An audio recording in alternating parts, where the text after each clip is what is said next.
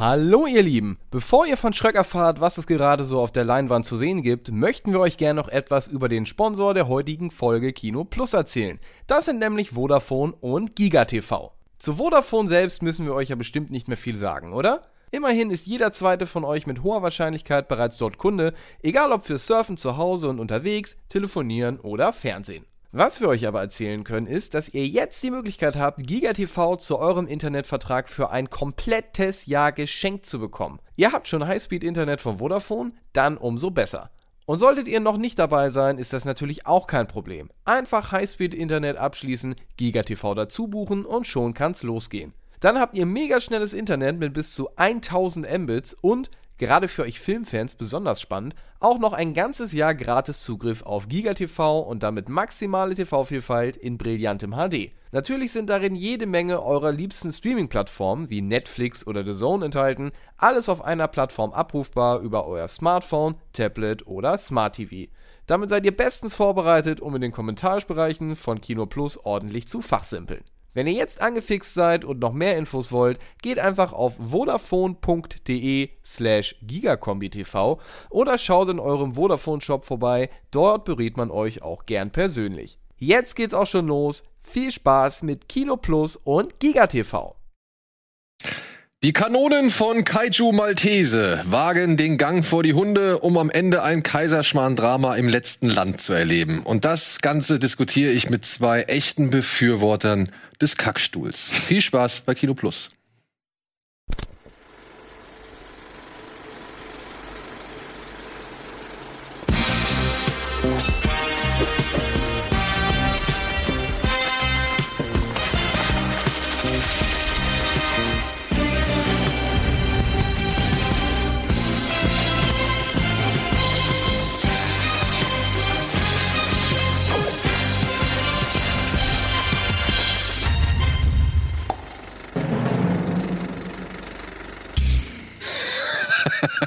Hallo und herzlich willkommen zu einer neuen Ausgabe Kino Plus mit zwei ja, Gästen, die schon lange nicht mehr da waren und die sogar noch nie hier da waren und gerade in dieser Konstellation jetzt glaube ich erstmals in ihrer Funktion als Leute, die gerne über Filme quatschen, aufeinandertreffen.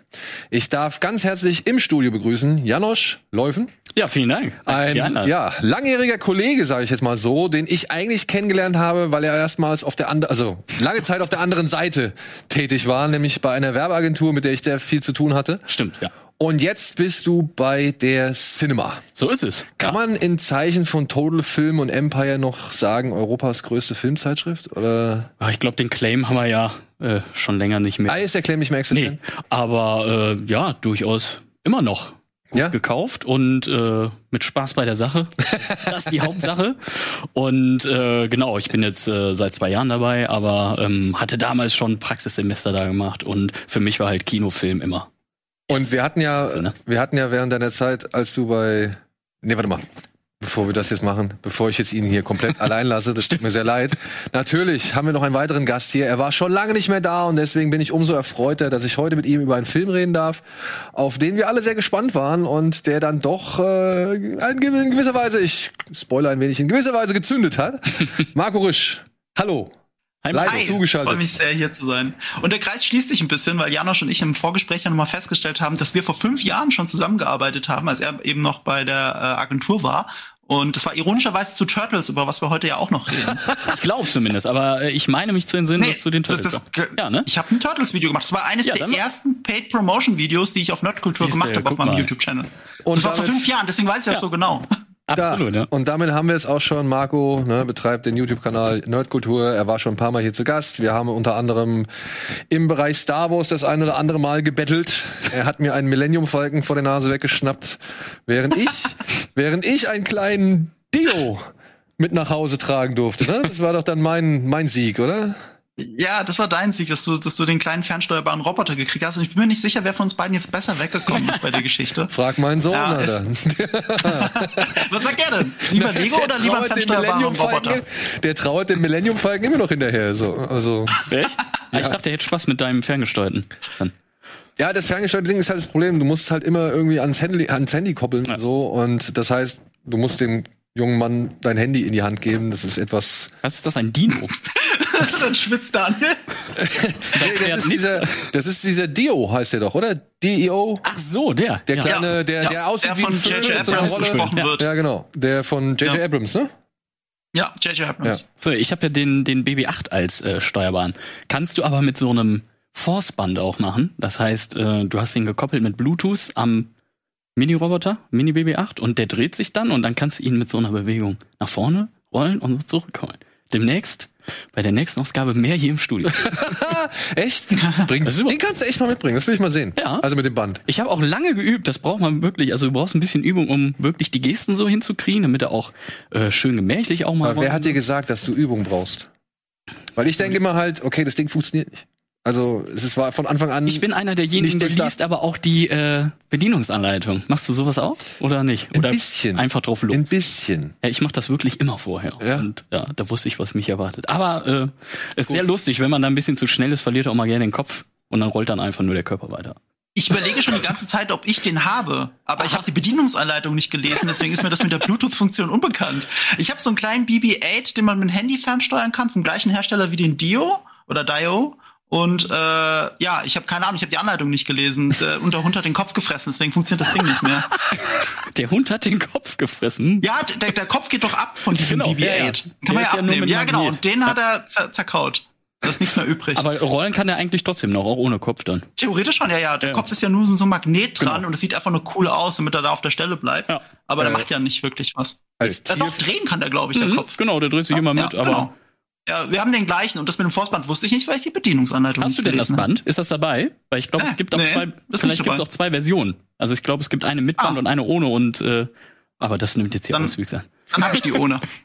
äh, als, als Tierfreund muss ich fragen, hat der Hund das verdaut? Nee, nee, nee, der, der, der zerkaut einfach alles. Also er frisst es nicht, aber er zerkaut es. Okay. Und dann sprotzt es dir irgendwo in die Wohnung. Richtig. Okay. Und dann wartet er auf eine Belohnung, dass er es gemacht hat. Ja. Sehr gut.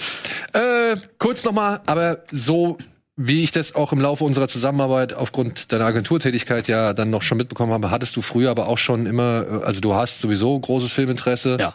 und hast dann aber auch schon hier und da auch redaktionell was selbst gemacht, ne? Genau. Also ich habe neben Studium auch immer damals, als YouTube ja noch längst nicht so so war mit äh, Influencern, sag ich jetzt mal, wie heute war, äh, bin ich mit dem Kumpel immer schon so roten Teppichen und äh, Stars interviewt und dann später halt im Studium auch für TV Spielfilm Cinema noch nebenher gemacht. Ja. Also Interesse immer da und auch immer hingereist. Als die Zeit noch mehr da war, konnte man das natürlich äh, irgendwie viel mehr auch so aus Hobby machen. Aber ist immer geblieben. Ja gut, aber ich meine, dann seid ihr aber auch durch, sag ich mal, die Agenturarbeit äh, natürlich ordentlich auch in die Gelegenheit gekommen, noch mal näher ranzukommen, Klar. als wir Presse jetzt irgendwie jemals kommen werden. Ne? Ja, auch nicht unbedingt immer, weil wenn andere äh, Journalisten oder äh, Leute wie ihr, sag ich mal, dann zu Events gefahren seid, waren wir nicht immer zwingend dabei. Das war dann, hat immer in der Seele ein bisschen geblutet. Zum Beispiel, wenn ich an Bohemian Rhapsody denke, die große äh, Gala-Premiere da in, in London. Ja. Wäre ich auch gern gewesen. Ah, okay, schon. War dein Chef da? Nee, war keiner von uns da, glaube ich. Echt? Ne? Ah, Kleiner Hinweis an. nein, nein. da muss vielleicht was falsch gelaufen sein. Wer weiß es. Ich wurde auch nicht eingeladen. Entschuldigung. Ich war da auch nicht. Also, Guck mal. der Einzige, den ich kenne, der war, war Steven. Und der schwärmt da heute noch von. Äh, Dominik, war noch auch dort, da, oder? Genau. Ah, Dominik. Dominik. Oh, jetzt habe ich hier. Äh, So, ja. So, so ist es halt. So ist Äh, es ich halt. habe mir schon gemerkt, welche anderen Influencer dorthin geschickt worden sind. Aber es gibt immer wieder tolle Möglichkeiten, auch Ja. so äh, sowas zu erleben. Und das äh, Deswegen, und jedem, der das irgendwie erleben kann und in die Gelegenheit kommt, sei ihm alles gegönnt. ja. absolut, finde ich auch. Genau. So, Freunde, was habt ihr euch denn zuletzt gegönnt? Was war der letzte Film, den du gesehen hast, Marco, der jetzt hier nicht unbedingt heute Thema der Sendung ist? Äh, ja, aber trotzdem möchte ich voranschicken, dass ich gestern nochmal Suicide Squad gesehen habe. Das hilft mir vielleicht für unsere Besprechung. Und das ist auch schon ein Hinweis, warum habe ich den freiwillig nochmal gesehen. Und äh, jetzt hat ein Amazon-Paketbote geklingelt. Aber das werden wir jetzt gleich. Das wird, darum wird sich gekümmert. Ähm, ähm, Sicher? Ich habe gesehen The Green. Knight. Green Knight. The Green Knight. Und im Gegensatz zu vier anderen Leuten, die den Kinosaal währenddessen verlassen haben, Oh. äh, habe ich ihn auch zu Ende gesehen. Und äh, ich habe meine ganze Letterbox-Review auch darauf gefußt. Das ist ein Film, wo durchaus auch schon mal Leute aus dem Kinosaal rennen. Ähm, ich kann es verstehen.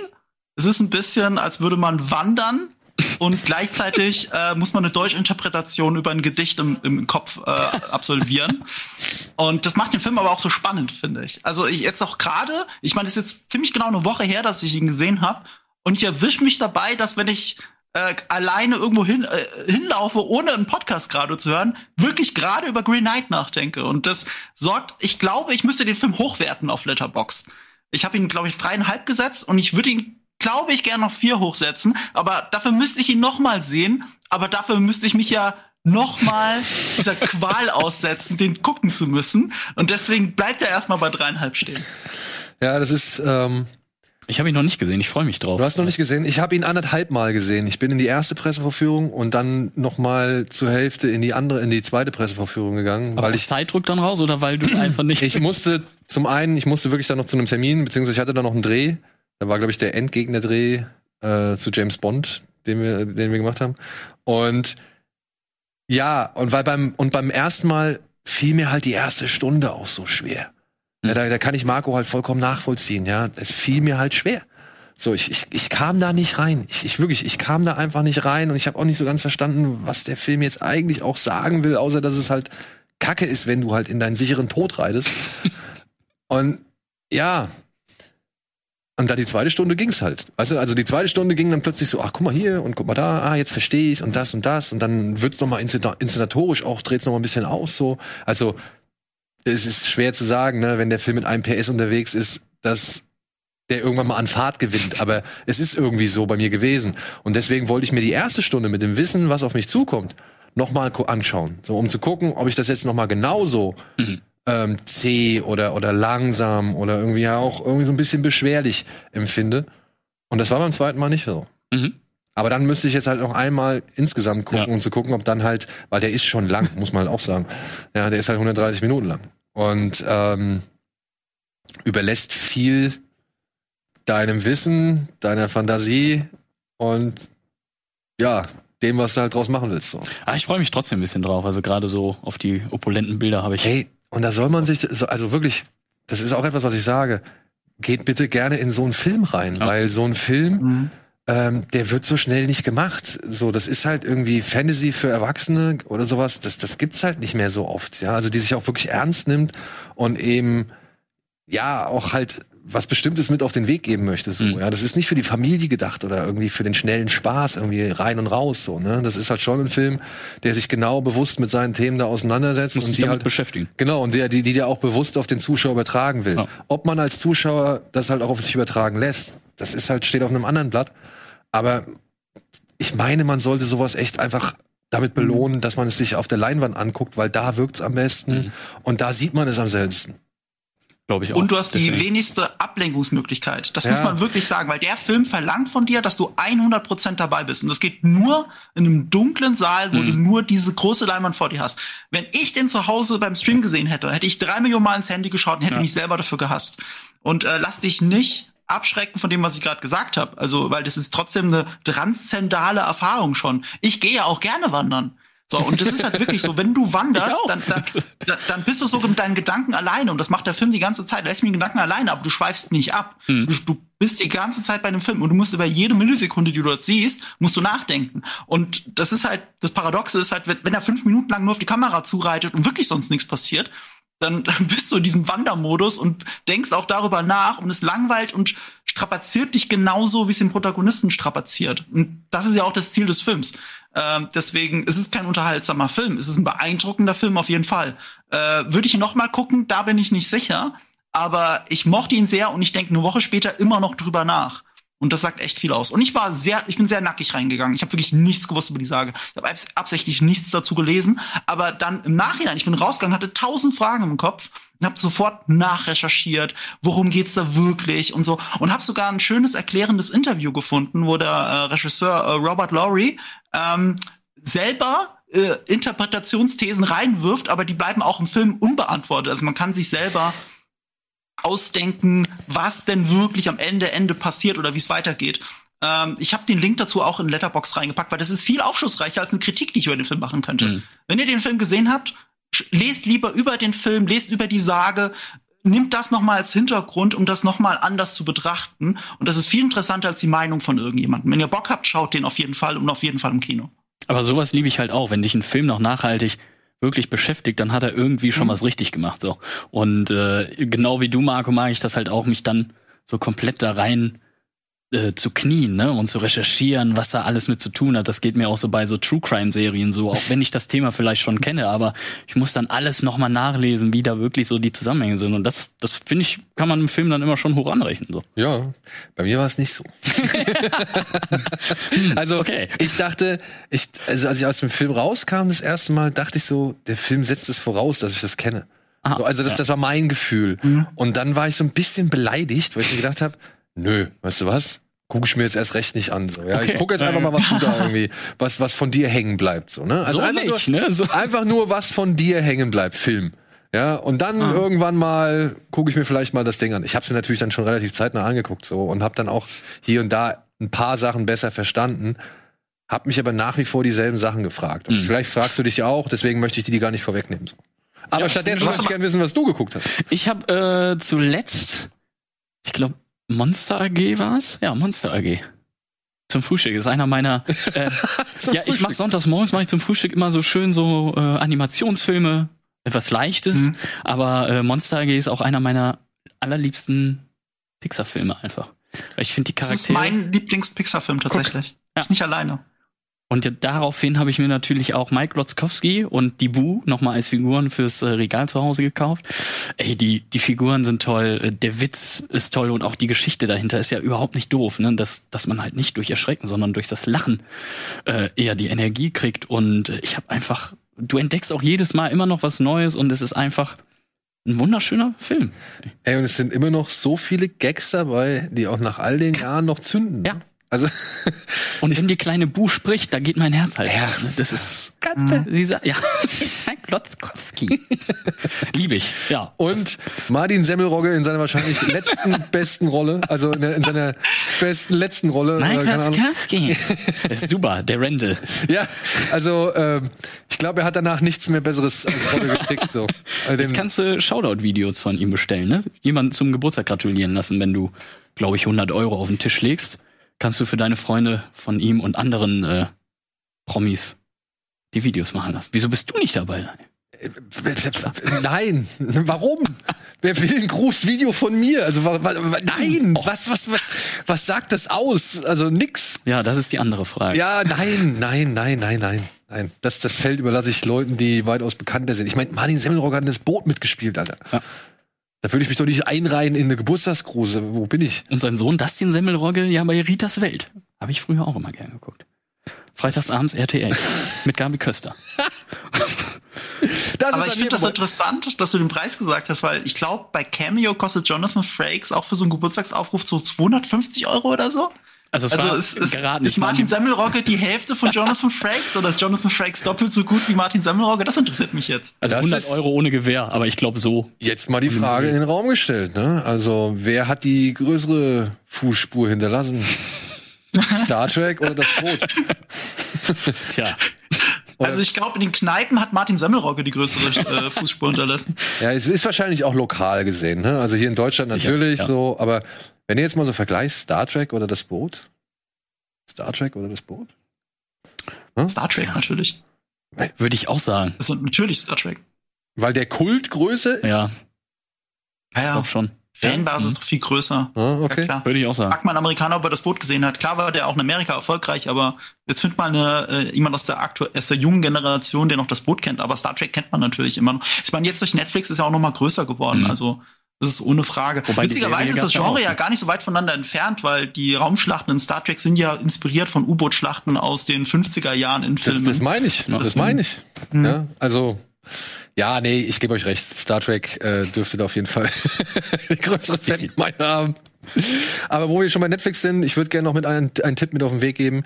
Er ist jetzt auf Netflix erhältlich. Ich weiß nicht, ob wir ihn hier schon thematisiert hatten. Ich glaube noch nicht. Ähm, auf Netflix ist jetzt gerade schön in einer etwas besseren Version als die, die ich auf DVD habe, äh, frisch erschienen Time and Tide von Tsui Hark oder Choi Hawk, wie man ihn auch aussprechen möchte. Falls ihr den kennt, ihr den? Nee. Es ist Werde ich mir dann anschauen. ja, guckt ihn euch mal bitte an. Es ist ein Film, in dem ein ausgestiegener Profikiller und ein möchtegern Bodyguard durch mehrere Zufälle, sag ich mal, äh, die Wege kreuzen und so eine Art Freundschaft aufziehen, während der Ex-Profi-Killer jetzt halt seine schwangere Freundin irgendwie durchs Leben bringen möchte, aber gleichzeitig verfolgt ist von seinen ehemaligen Kollegen, die halt irgendwie sauer auf ihn sind und auch noch Geld von ihm einfordern. Und während der Bodyguard versucht, irgendwo in seinem Leben auch einen Platz zu finden, nachdem er eine lesbische Polizistin im Alkoholsuff geschwängert hat. Ähm, es klingt wild und ist durcheinander, ist auch wild und durcheinander, aber es sind da ein paar wirklich herrliche Action-Szenen in diesem Film vorhanden, zu einer Zeit, als das alles noch nicht so fancy mit Von wann ist digitalen. Äh, von 2000. Au, auch schon. 21 Ja, Jahre. ist schon 21 Jahre alt, so. Das war. fri- Also ich meine, klar, Matrix war da schon draußen, aber das Matrix war damals ja halt äh, ganz, ganz äh, einzigartig in dem Aufwand, den es, den es betrieben hat. Und Zuhawk, äh, Zuhawk hat halt hier einfach mit den Mitteln, die man damals in Hongkong hatte, noch versucht zu arbeiten. Und da sind trotzdem noch ein paar echt wirklich coole Bilder und Shootouts bei rumgekommen. Aber das klingt jetzt so relativierend. Ich finde ja zum Beispiel, dass das Original äh, Infernal Affairs, das Original zu Departed, der coolere und ästhetisch auch wertvollere Film ist als The Departed. Und äh, äh, Infernal Affairs ist von, ich glaube, 2000 oder 2002. Ja, der war noch nicht, der Also- war noch nicht so weit. Ich gucke eben. Das ist, die sind richtig, die, die waren richtig wegweisend zu der Zeit, zur Jahrtausendwende. Ja, die sind Ey, super. ey, ey du, ich spreche da ja, ne, ich bin da ja wirklich auch immer 2002. Ich bin da ja immer pro Asia, ne? Also für mich hat Matrix ja damals nicht so den großen Knall irgendwie ausgelöst, weil ich halt schon Hardboiled, The Killer und Bullet in the Head und alles kannte so, ne? Also das äh, war für mich immer nur eine Steigerung dessen, was andere schon ohne eben die ganzen digitalen und technischen Möglichkeiten geschaffen hat oder geschafft hatten.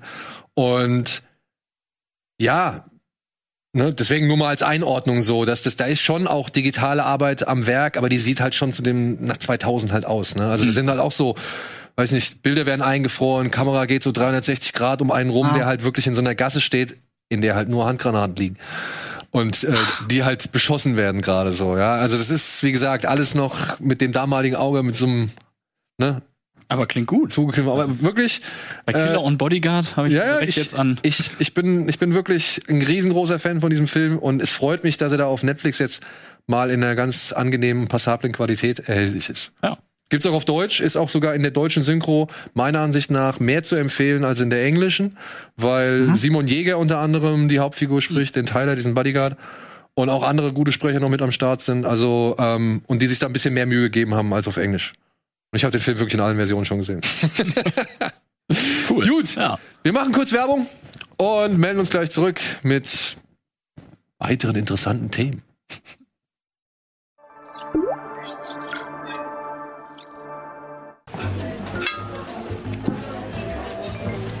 Sorry nochmal, Joachim, dass ich dich beim letzten Mal sitzen gelassen habe. Kein Problem, ich sitze gern. Ich hätte dich beim ersten Mal nicht fragen dürfen, wo du versichert bist. Ey, ich habe jetzt den vollen Durchblick. Danke nochmal für den Tipp mit Clark. Aber fällt dir gar nichts an mir auf? Warst du beim Friseur? Nee. Neues Hemd. Keine Ahnung. Na, was habe ich denn offensichtlich? Sieht man das nicht? Ich weiß es nicht, sag schon. Zeit, Anneliese. Offensichtlich habe ich jede Menge Zeit. Die Clark-App managt meine Versicherung, ich muss mich um gar nichts mehr kümmern und dadurch habe ich endlich mehr Zeit. Zeit genug, um mich mit einer Frau zu treffen, die meine Gaming-Skills nicht zu schätzen weiß, nur um ihr dann zu sagen, lebe wohl, holde Maid! Oder wie wir Gamer sagen würden, GG!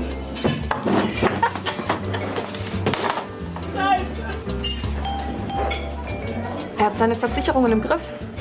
Ein absoluter Traummann. Einfach die Clark-App herunterladen, mit dem Code BEANS anmelden, drei Versicherungen eintragen und einen 45 Euro Amazon-Gutschein sichern.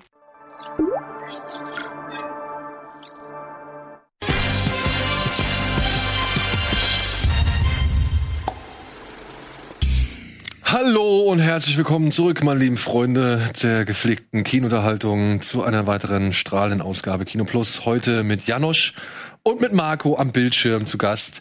Und ich, mir brennt ein bisschen unter den Nägeln. Ich will darüber reden. Ich meine, ich hab, habt ihr Bock, direkt mal so auf die News einzugehen? Und Das, ich will das aus dem, aus dem Rennen haben, so, ja. Das Ja ist- klar, hau raus. Ja, Hau ja, raus. ja. Cool. Dann sind hier die News.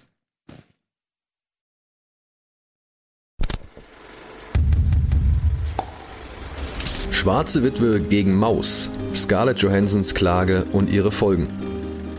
Trotz Tuckerstart, Jungle Cruise 2 soll kommen. Mal sehen wie.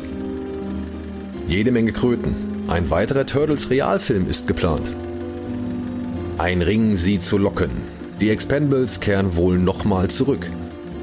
Dryland ist kein Mythos. Eine Waterworld-Serie ist in der Entwicklung. Die neuen Amazon-Richtlinien. Gut gemeint, aber auch gut überlegt?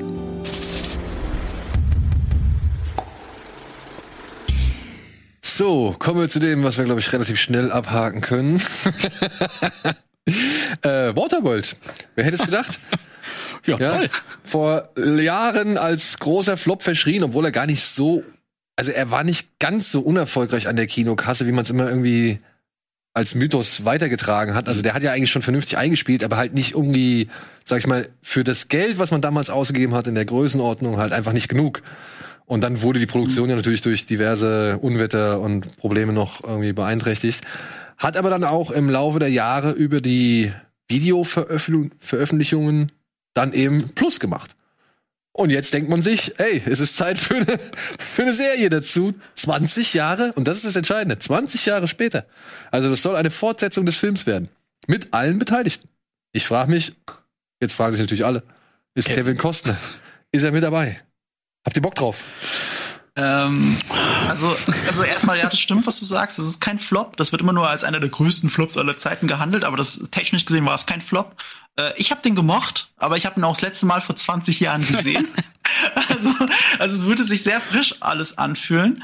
Ich glaube, Costner ist ja gerade in den USA wieder sehr erfolgreich mit dieser Serie äh, Yosemite, oder?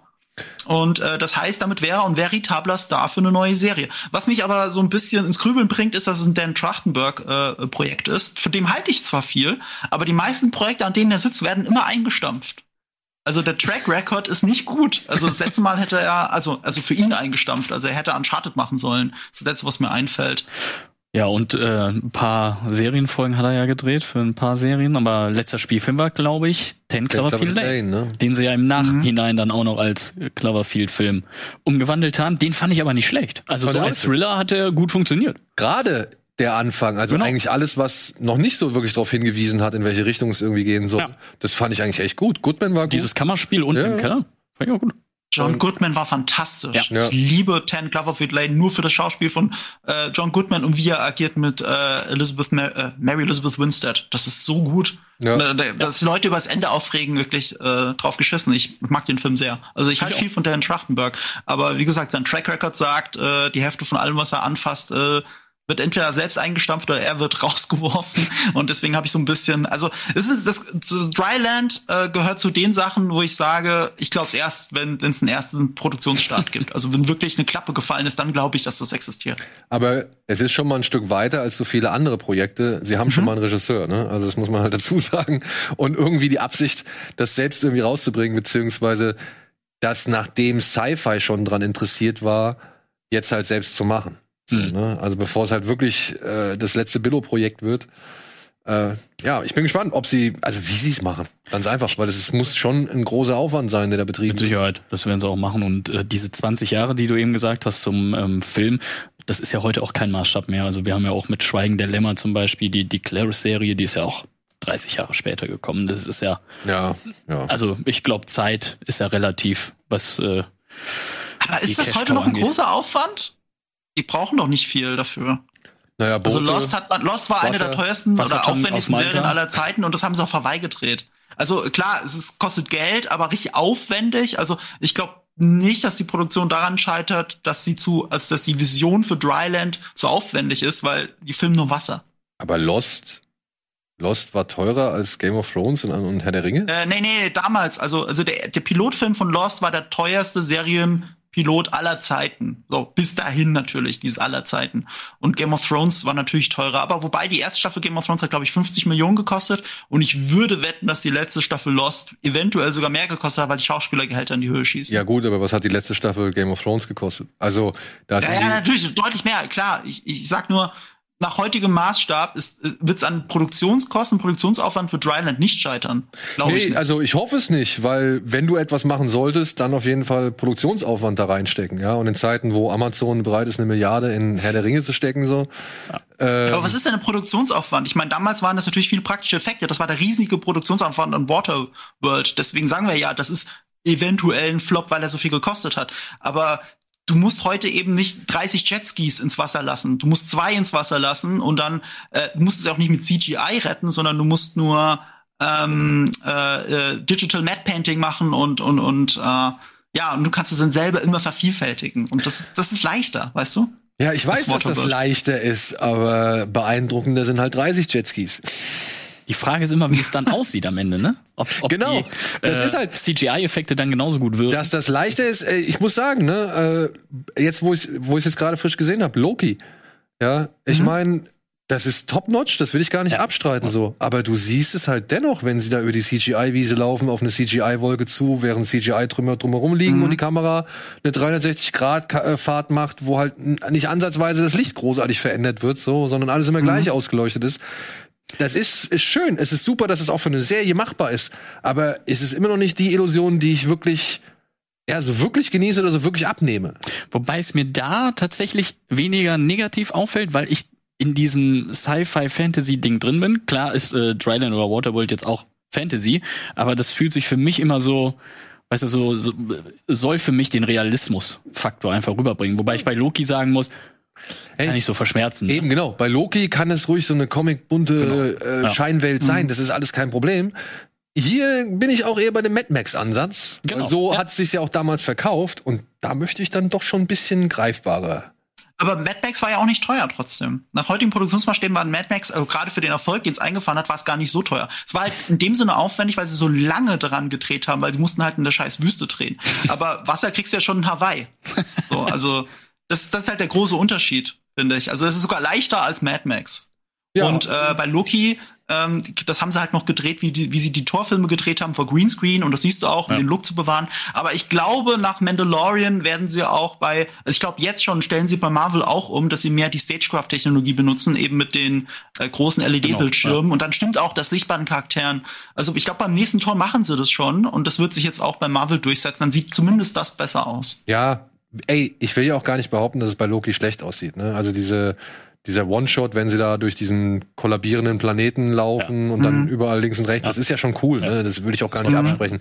Aber man merkt halt schon trotzdem eben genau, das ist ein Moment, der ist so ein bisschen gesondert hervorgehoben und eben auch optisch hervorgehoben, weil er halt sich schon nicht so anfühlt wie die Settings, in denen mhm. sie sonst immer sich befinden und in denen sie drehen. Siehst ja allein vom Bild. Ja. ja das Bild ist halt digital mhm. und, und, wahrscheinlich haben sie vielleicht sogar analoge Kameras für die, sag ich mal, TVA-Zentrale und sowas zum Einsatz gebracht. Also man merkt einfach den Unterschied, wenn man sich so ein bisschen damit. Ja, das stimmt. Nur ich gehe halt bei so einer Serie schon mit dem Gedanken da rein, dass ich hier gleich halt ein CGI-Gewitter sehe. Ne? Dann, klar soll es dann auch gut aussehen. Hier bei so einer Serie gehe ich erstmal vielleicht ein bisschen mehr mit Realismus ran und sag, ey, mehr handgemachte Sachen. Ne? Ja. Aber bin ich auch gespannt, wie sie es dann letztlich äh, machen werden. Ja, seid ihr auf Expendables 4 gespannt? Oh. ich hab, ich hab, ich hab, du ganz ehrlich, ich weiß, du hast eine leichte Schwäche dafür und ich, ich finde Expendables auch cool im Sinne von, ich finde es einfach cool, dass die ganzen Action-Stars ja. zusammenkommen, einfach weil Sly Stallone Bock hat. Aber ich habe genau anderthalb Filme gesehen von denen. ich habe den zweiten nicht durchgehalten. Ich habe wirklich so, ich habe mittendrin abgeschaltet. Ich habe wahrscheinlich den Kampf von, ja doch, ich habe dann irgendwann den Tod von Van Damme dann noch nachgeholt, aber, aber äh, und ich, ich dachte echt, der zweite holt mich wahrscheinlich mehr ab als der erste wegen der Besetzung. Simon West als Regisseur, der der scheißt zwar auch kein Gold, aber, aber, aber, aber da, da, da erwarte ich wenigstens okay Action und knallige Musik und so. Aber ich merke, dass ich das nicht so richtig aushalte. Das ist mir zu viel Meta. Das ist mir zu viel, alte Männer machen sich über sich selbst lustig. Und das macht mir den Trash so ein bisschen kaputt, vor allem wenn digitales Blut dann reinfließt. Warum soll ich da nicht einfach nochmal Demolition Man schauen? Weißt du? Ist ein guter Punkt. Ist auch der bessere Film, aber gerade Expendables hm. 2 ist der beste der Serie. Meiner Echt? Ansicht nach. Ja. Also, Den ersten, den Ich gebe ihm noch mal eine Chance, weil du es jetzt gesagt hast. Ja, bitte. Aber ich meine, der erste, der, der, weiß nicht, der erste, der war ja nett und alles, aber der kam auch nicht darüber hinaus. So, der hat, da hat mir die Herde gefehlt, da haben mir ein paar Punchlines gefehlt, ja, und das CGI-Blut ist auch immer wieder störend so. Aber das kann ich verkraften, wenn du mit dem CGI auch dann wirklich so ein paar Sachen machst, die halt irgendwie doch schmerzhaft aussehen oder die halt so nicht in jedem Film zu sehen sind. So bei The Raid zum Beispiel. Ja. Da sehe ich auch, dass der Typ, der auf das Treppengeländer fällt, sich nicht das Rückgrat bricht, weil es digital ist so. Aber da fällt ein Typ aufs Geländer und bricht sich das Rückgrat. Verstehst du, was ich meine? Das reicht schon. Das reicht schon. So, ja, also da ist, da ist die Balance, weißt du? Ja, aber Du kannst nicht alles haben. Ja? nee, genau. Man kann nicht Und du alles- musst Abstriche machen. Ja, genau. Und wenn mir aber der Film oder so ein Film wie Expendables 1 eben halt ja, nicht, nicht beides bietet oder zumindest mal versucht es irgendwie auszugleichen, dann ist es halt so ein bisschen, finde ich es halt ein bisschen schade einfach. Das ist nicht so dann meine Form der Bespaßung. Also ich bin auch kein Fan der Filme. Es war für mich immer so Kopf aus und ne, lass dich, lass dich vorschießen, ist ja auch okay. Ist okay. Aber ich finde, da gibt's andere, die das auch noch besser machen. Und äh, pff, Teil 2 zum Beispiel. ja, da da bin ich ja auch ausgestiegen. Aber wenn sie meinen, sie müssen jetzt nochmal zusammenkommen, Aber Teil 2 hat Van Damme, der Bock auf seine Rolle hat. Teil 2 hat Scott Atkins, der wenigstens kämpfen kann. So, also, das hat alles Teil 1 nicht. Ja. Ja. Und also auch so mit Chuck Norris dann, also den Auftritt von Chuck Norris hast du wahrscheinlich auch nicht mitgekriegt, ne? Doch, ja, doch, habe ich natürlich nachgeholt, weil Ja. musste ich. Aber äh, ja, also war auch enttäuschend, finde ich. Er läuft da rum mit, mit zwei äh, G36 und ballert da irgendwie aus der Hüfte. Das ist mir zu blöd. Also ich weiß auch nicht. Ah, Okay, Mann. da, das, da Äh, weißt du, das tut mir ja weh, weil ich sehe die ganzen Leute vor der Kamera. Das ist so cool. Das ist auf dem Papier so cool. Aber dann steht da Bruce Willis und sagt mir die ganze Zeit grimmig, fuck, da fehlt mir die eine Punchline, die es halt wirklich reißt. Und, und so fühlt es sich dann an wie Stirb langsam äh, fünf. Kann ich nicht widersprechen. Aber zum Thema mit zwei Waffen im Anschlag aus der Hüfte ballern, kommen wir gleich noch. Ja? Wer kommt denn zurück überhaupt? Also, weil äh, hier Bruce Willis hat er sich ja verkracht. Wer, wer, kommt, wenn hat denn Slice Stallone in, in der Pipeline? ist ja überhaupt schon was dafür? bekannt. Bisher sein Ring. Er hat nur geteased. Ja, aber was glaubst du denn? Ich meine, was, was weiß Naja, man was? Also, der wird natürlich die dankbaren Kandidaten nehmen, die sowieso äh, gerne kommen. Also ein Wesley Snipes wird mit Sicherheit Oh nochmal ja, das zurückkommen. glaube ich auch. Ich glaube auch ein Dolph der Lundgren wird braucht das Geld. Ja. Ja, der darf Jet, jetzt wieder. ein Jet Li würde ich bezweifeln, dass der zurückkommt. Der hat sich ja so ein bisschen erstmal, also macht ruhig. Ich weiß nicht, ob ein Donnie Yen, ob er sich den leisten kann, der jetzt auch bei John Wick 4 mit dabei ist. Es Liam könnte ein bisschen Kann er Liam Neeson? Liam Neeson könnte mal fragen, ja. Oh, das wäre eine geile Idee. Ja, was mich auch freuen wär, würde, wären halt so Jungs wie Brian Bosworth oder sowas. Ja, also Ah, warte, warte. Liam Neeson ist raus. Der hat gesagt, er macht keine Actionfilme mehr, nach denen die er noch im- schon in der Pipeline hat. Ja, Wenn er die okay. durch hat, dann, gucken, dann ist er mal raus gucken. aus dem action Ja, ist Wenn das alt. Angebot stimmt ja, und er nur so wie Bruce Willis ein paar Wörter sagt. Liam Neeson. Okay, ne? das ist was anderes, das stimmt. Ich meine, es wäre, glaube ich, mal ein Coup, Steven Seagal zu fragen, aber ich glaube, auf den hat keiner Bock von. also, es, es wäre ein Coup, würde ich sagen. Kannst du den in den USA noch bringen? Weil der ja äh, hier Russe ist mittlerweile und so. Der ist, der ist ja russischer Staatsbürger und, und arbeitet äh, mit, dem, mit der russischen Regierung zusammen. Deswegen kann ich mir nicht vorstellen, dass du einen amerikanischen Film von Slice Stallone Steven Bösewicht. Seagal als Nebenrolle featuren kannst. Naja, aber den dann als Bösewicht? Steven Das Seagal? vielleicht. Als Russe bitte. Genau. Als Steven Russen- Seagal als russischer Endgegner von Expendables 4? Aber mit Pferdeschwanz. Ich wäre dabei. Okay, das will ich mir auch anschauen, ja. Ja, mal auf die ersten Bilder warten und so Casting News, dann mal gucken, ob man da einsteigt. Also ich bin noch verhaltener Freude. ne? Ja. Bist du auch verhaltener Freude, wenn es darum geht, dass ein neuer Turtles-Film kommt? Ja, auch da geht so, ähm, ja, Live-Action. Film Michael Bay produziert wieder, ne? Er produziert wieder. Er ist mit am Start. Der CGI-Film von Seth Rogen ist weiterhin in Planung und in Arbeit. genau. Der, Ja, der soll ja. weiterhin gemacht werden. Aber nichtsdestotrotz äh, gibt es jetzt hier die Pläne für einen weiteren Realfilm. Der allerdings wohl nicht an die beiden bisherigen Realfilme anschließen soll, sondern Ein Soft Reboot. wahrscheinlich wieder die Uhren auf Null dreht. Ja, und äh, es sind jetzt zwei Autoren schon ähm, bekannt, Casey und Colin Jost. Jost, die unter anderem für Saturday Night Live geschrieben haben und halt auch dafür schon Preise bekommen haben. Die sollen das ganze Ding schreiben, was dafür oder darauf hindeutet, dass es schon eher eine Komödie werden könnte, Mhm. beziehungsweise Comedy im Vordergrund steht. Ich wollte gerade sagen, Komödien waren das ja eigentlich immer nur Ja, mit ne? äh, starkem Action, ne? Und äh, Aber halt Komödie für Kids, ne? das ist dann, ja gut, muss man sehen, ne? Äh, Theoretisch ist ja alles möglich, weil die Ur-Turtles aus den Comics sind ja ernst. Ja, das war dann die Zeichentrickserie nicht, aber die Zeichentrickserie war halt noch erfolgreicher als die Comics und deswegen ist unser Bild von den Turtles ja davon geprägt. Also ich glaube, alles, was in den letzten Jahren zu den Turtles gekommen ist, war scheiße, bis auf das von Nickelode Nic- das, was auf Nickelodeon gelaufen ist vor zehn Jahren oder so, habe ich gehört, dass gut ist und habe mir ein paar Clips angeschaut, das sah wirklich gut aus. Aber seitdem gab's halt nichts Gutes mehr dazu. Und ich finde es ein bisschen schade, dass wenn Seth Rogen halt was anfasst, was animiert ist, das haben wir ja auch bei Invincible gesehen, oder jetzt versucht das ja mit Darkwing Duck auch noch, ähm, da habe ich halt Hoffnung, dass das was Gutes wird. Äh, als Produzent hat er immer einen Volltreffer gehabt. Also als Schauspieler und Produzent kann man drüber streiten, aber als Produzent Seth Rogen hat immer ein goldenes Händchen bewiesen. Und ich finde es dann ein bisschen schade, dass Michael Bay, nur weil er wahrscheinlich immer noch die Rechte dran hat, sich denkt, okay, meine Realverfilmung hat, die letzte hat nicht so gut funktioniert, ich behalte aber die Rechte, mache einfach weiter ähm, und, und macht dann noch mal ein Reboot, das dann mehr oder weniger kurz davor oder kurz danach kommt äh, finde ich eigentlich schade, weil es so ein bisschen das Rampenlicht von Seth Rogans Vision nimmt. Muss er das vielleicht sogar machen, weil er sonst die Rechte verliert, so wie es Ich- damals ich bei den Fantastic ja. Four Sachen war? Ich würde es mir gerade, also ich, das wäre ein für mich wahrscheinliches Szenario, dass er Mhm. äh, Er muss genau jetzt deswegen was bringen, sonst ist äh, und vielleicht gehen sie halt alle mal eine Spur kleiner. Man muss ja nicht gleich wieder Ja. komplett irgendwie mit gigantischen Riesengehirnen über der Stadt fliegen, so, ne? Also, oder was weiß ich für Kuppeln, was das, das waren. Ja. Ich meine, ich, ich mochte ja eigentlich den ersten, also den fand ich irgendwie überraschend. Nicht, dass ich das, in, dass ich das wirklich einen geilen Film fand, aber nach Transformers 2, 3 und 4 oder wann auch immer der Turtles-Film stimmt. kam, hast du jetzt nicht wirklich allzu viel Hoffnung in die gehabt. Ja. Und da muss ich sagen, war es ja, so angenehm weniger Transformers Michael Bay Style in dem Ding drin, als ich es halt anhand des Trailers irgendwie geglaubt hatte. Und auch der zweite, der dreht eigentlich schön frei. Der macht eigentlich genau das, was die Serie auch gemacht hat, also die Zeichentrickserie, mit so einem echt komischen Firlefanz und so, mit dem sprechenden Gehirn und was weiß ich. Aber ja, ja, der war dann halt auch wieder so viel, ne, also die, die hatten ein paar gute Momente, unbestreitbar, aber so als Gesamtfilm nee, nicht nicht Nee. machbar so. ja. Naja, Ja. warten wir mal ab, was da auf uns angekrochen kommt. so, Schildkrötensuppe. machen wir noch mal die nächsten beiden Dinge direkt zusammen, denn sie haben beide mit Disney zu tun. Ähm, ey, und wir werden das Thema hier nicht zu einem vernünftigen Ende bringen können, ich sag's jetzt mal direkt. Aber die Klage von Scarlett Johansson gegen Disney wegen, sag ich mal, Geld, das äh, oder wegen, sag ich mal, verhinderte Einnahmen, sagen wir es mal so.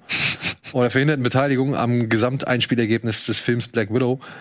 Ähm, ja, zieht ja jetzt doch größere Kreise und wenn man sich mal so ein bisschen alles anguckt, dann sind da schon ein paar, ich glaube, echt entscheidende Hebel umgelegt worden. Zum Guten und zum Schlechten. Ich weiß nicht, wie es euch geht. Ja, Also im Guten und Schlechten meinst du wegen der Zukunft von Streaming und Kino und äh, wusst, oder meinst du das damit, oder? Ich meine alles. Ich meine, jetzt müssen wir mal gucken, ne? Also die Tatsache, dass Disney ein Statement rausbringt und so krass gegen gezielt eine Person Ja. schießt und sie als gierig und, und, und herzlos im Zeichen der Pandemie irgendwie hinstellt. Ja, ich verstehe, woher das kommt. Ja, die haben vier Milliarden Verluste eingefahren, so, die sind sauer, dass ja jetzt plötzlich hier das, der Fokus auf sie gerichtet wird und so weiter. Aber ich habe jetzt so ein paar Artikel gelesen und da sagen echt sehr viele Leute, die halt schon Jahre, lange Jahre im, im Business sind, es ist eine sehr unüberlegte Aktion gewesen. Also das ist, äh, das ist eine Aktion, die sie nicht nachvollziehen können, die irgendjemand getroffen meinst das. Statement? Ja, das Statement. Das ist Okay. irgendeine Aktion, die irgendjemand abgesegnet hat, der noch keine Ahnung vom Geschäft hat, beziehungsweise nicht vernünftig ist oder, oder unüberlegt gehandelt hat oder halt eben nicht so ein Fuchs ist wie Bob Iger. mhm. Ja. Mhm. Und dann, ja, dann fangen fang bei mir schon wieder die Synapsen an zu rotieren. So, wie kann sowas passieren? Was hat das für Ursachen? Und wie wirkt sich das aus? Und äh, es ist in den Medien ja der allgemeine Tenor, dass die Studios wieder zurückgehen wollen auf diese einmalige Zahlung im Vorfeld, so alles abgedeckt. Danach interessiert dich gar nichts mehr an mit dem Film, den wir mit dir machen. Und dass natürlich jetzt viele Stars eben genau das behalten möchten, wofür sie lange Jahre gekämpft haben, nämlich eben an Gewinnen beteiligt zu werden. Klar, ja. Ja, Was natürlich bei einigen Filmen oder Franchises durchaus nachvollziehbar ist, ne, wenn man sich die Zahlen dann anguckt. Aber ja, wie du gesagt hast, dieses Feuer, was da natürlich durch so eine Aussage nochmal entfacht wurde jetzt, das ist natürlich heftig. Und Emma Stone ist ja jetzt auch schon dabei, die überlegt, äh, die Schritte prüfen zu lassen. Wegen Cruella, gleiches Verfahren, ne, kam zeitgleich raus. Ja, oder eben auch Frau Blunt wegen Jungle Cruise. Genau. Die wird jetzt auch schon ins Spiel gebracht. Und Dwayne Johnson orgt sich bei Twitter hin, bedankt sich für die 94er Wertung bei Rotten Tomatoes und sagt, ja, ja, ich habe am Montag schon Gespräche für Teil 2. Äh, Weiß ich nicht. Ist das mutig? Ist es einem Dwayne The Rock Johnson eigentlich eher egal, weil er mit Seven Bucks seiner Produktionsfirma eh an Jungle Cruise beteiligt ist? So, also die müssen das doch auch sehen. Ja, und ich Nee, frage mich, mir ist es egal. dem ist es egal, ne? Meinst hast du? recht, der ist der Produzent. Ich, ich glaube, Scarlett Johansson war Executive Producer immer noch bei dem Film, aber also ein Producer Credit hat sie bei Black Widow, denke ich. Aber äh, ja, die Gewinnbeteiligung kommt anscheinend aus dem Kino. Ähm, ich, ich glaube, das wird zu dem führen, was, was wir eh schon hatten. Es ist ungewöhnlich eigentlich, dass ein großer äh, Verleiher seine Stars am, am, am Gewinn beteiligt. Das hat man früher gemacht bei Filmen. Also in Hollywood hat man das schon in den 60er Jahren nicht mehr gemacht. Aber in Deutschland war das noch üblich. Da gibt's ja diese schöne Anekdote, wie äh, Gerd Fröbe für Goldfinger gecastet wurde und sie gefragt haben, was er verdienen will. Und er irgendwie gesagt hat, ja, so zwei Prozent von den Einnahmen wäre okay. Und dann haben sie, haben sie sich totgelacht. Dann wäre Orson Welles, der 100.000 Dollar wollte, doch billiger als Gerd Fröbe. ähm, und, und das ist halt, eigentlich macht man das nicht, Leute Gewinn beteiligen. Es gibt diese schönen äh, Märchen wie bei Sandra Bullock, dass die irgendwie 100 Millionen verdient hat mit ähm, äh, äh, Gravity, weil sie eben äh, auf ihr Gehalt verzichtet hat und gesagt hat, okay, dann nehme ich aber so und so viel Prozent von den Einnahmen und der Film war zufälligerweise ein, ein Riesenhit, also hat sie 100 Millionen Dollar damit verdient. So, und das sind aber Ausnahmegeschichten. Aber bei Marvel durch die Politik von Robert Downey Jr., der sich ja immer schön eine Gewinnbeteiligung ausgehandelt hat, äh, dann hat sich das eben so entwickelt, dass bei Disney und Marvel es auf einmal üblich ist, dass da Leute eine Gewinnbeteiligung kriegen und das schlägt ja selbst über zu Cruella und Jungle Cruise. Und das ist eigentlich eine Praxis, die halt Hollywood seit Jahrzehnten nicht mehr macht. Und ich glaube, wir werden einfach nur dahin zurückfinden. Dann kriegen sie halt wieder andere utopische Gehälter, aber keine Gewinnbeteiligung mehr. Ich glaube, das wird der Fallout daraus sein. Und natürlich der persönliche Fallout. Ich erwarte nicht Scarlett Johansson in den nächsten zehn Jahren in einem Disney-Film zu sehen. Kann ich mir nicht vorstellen. Ja. Aber das auch. ist bei ihr jetzt, und das ist halt auch so die Sache, die man halt vielleicht dann auch mal mit einberechnen kann. Sie macht es am Ende der Black Widow-Phase. Mhm. Ja, also Black Widow ist für sie erledigt. Sie wird sowieso, also selbst wenn sie jetzt, selbst wenn noch irgendwas mit ihr, sag ich mal, geplant gewesen wäre, wahrscheinlich war es ihr nicht wichtig genug oder nicht lukrativ genug, kann man ja auch zur Frage stellen, ähm, als dass sie das irgendwie riskieren kann, Mhm. also nicht riskieren möchte. So, Ja. also sie hat jetzt nicht mehr das große Risiko mit Disney, mit Marvel. Das Problem ist jetzt aber bei der Sache, Kevin Feige, den darfst du jetzt nicht irgendwie gegen dich aufbringen. Und das ist gerade passiert. Eben mit dieser Aussage gegen Scarlett Johansson. Weil Kevin Feige sagt halt auch, das kann nicht sein, dass ihr hier die Dame, die euch da irgendwie jahrelang Geld gebracht hat, irgendwie, dass er die jetzt öffentlich an den Pranger stellt. Und da gebe ich ihm auch recht.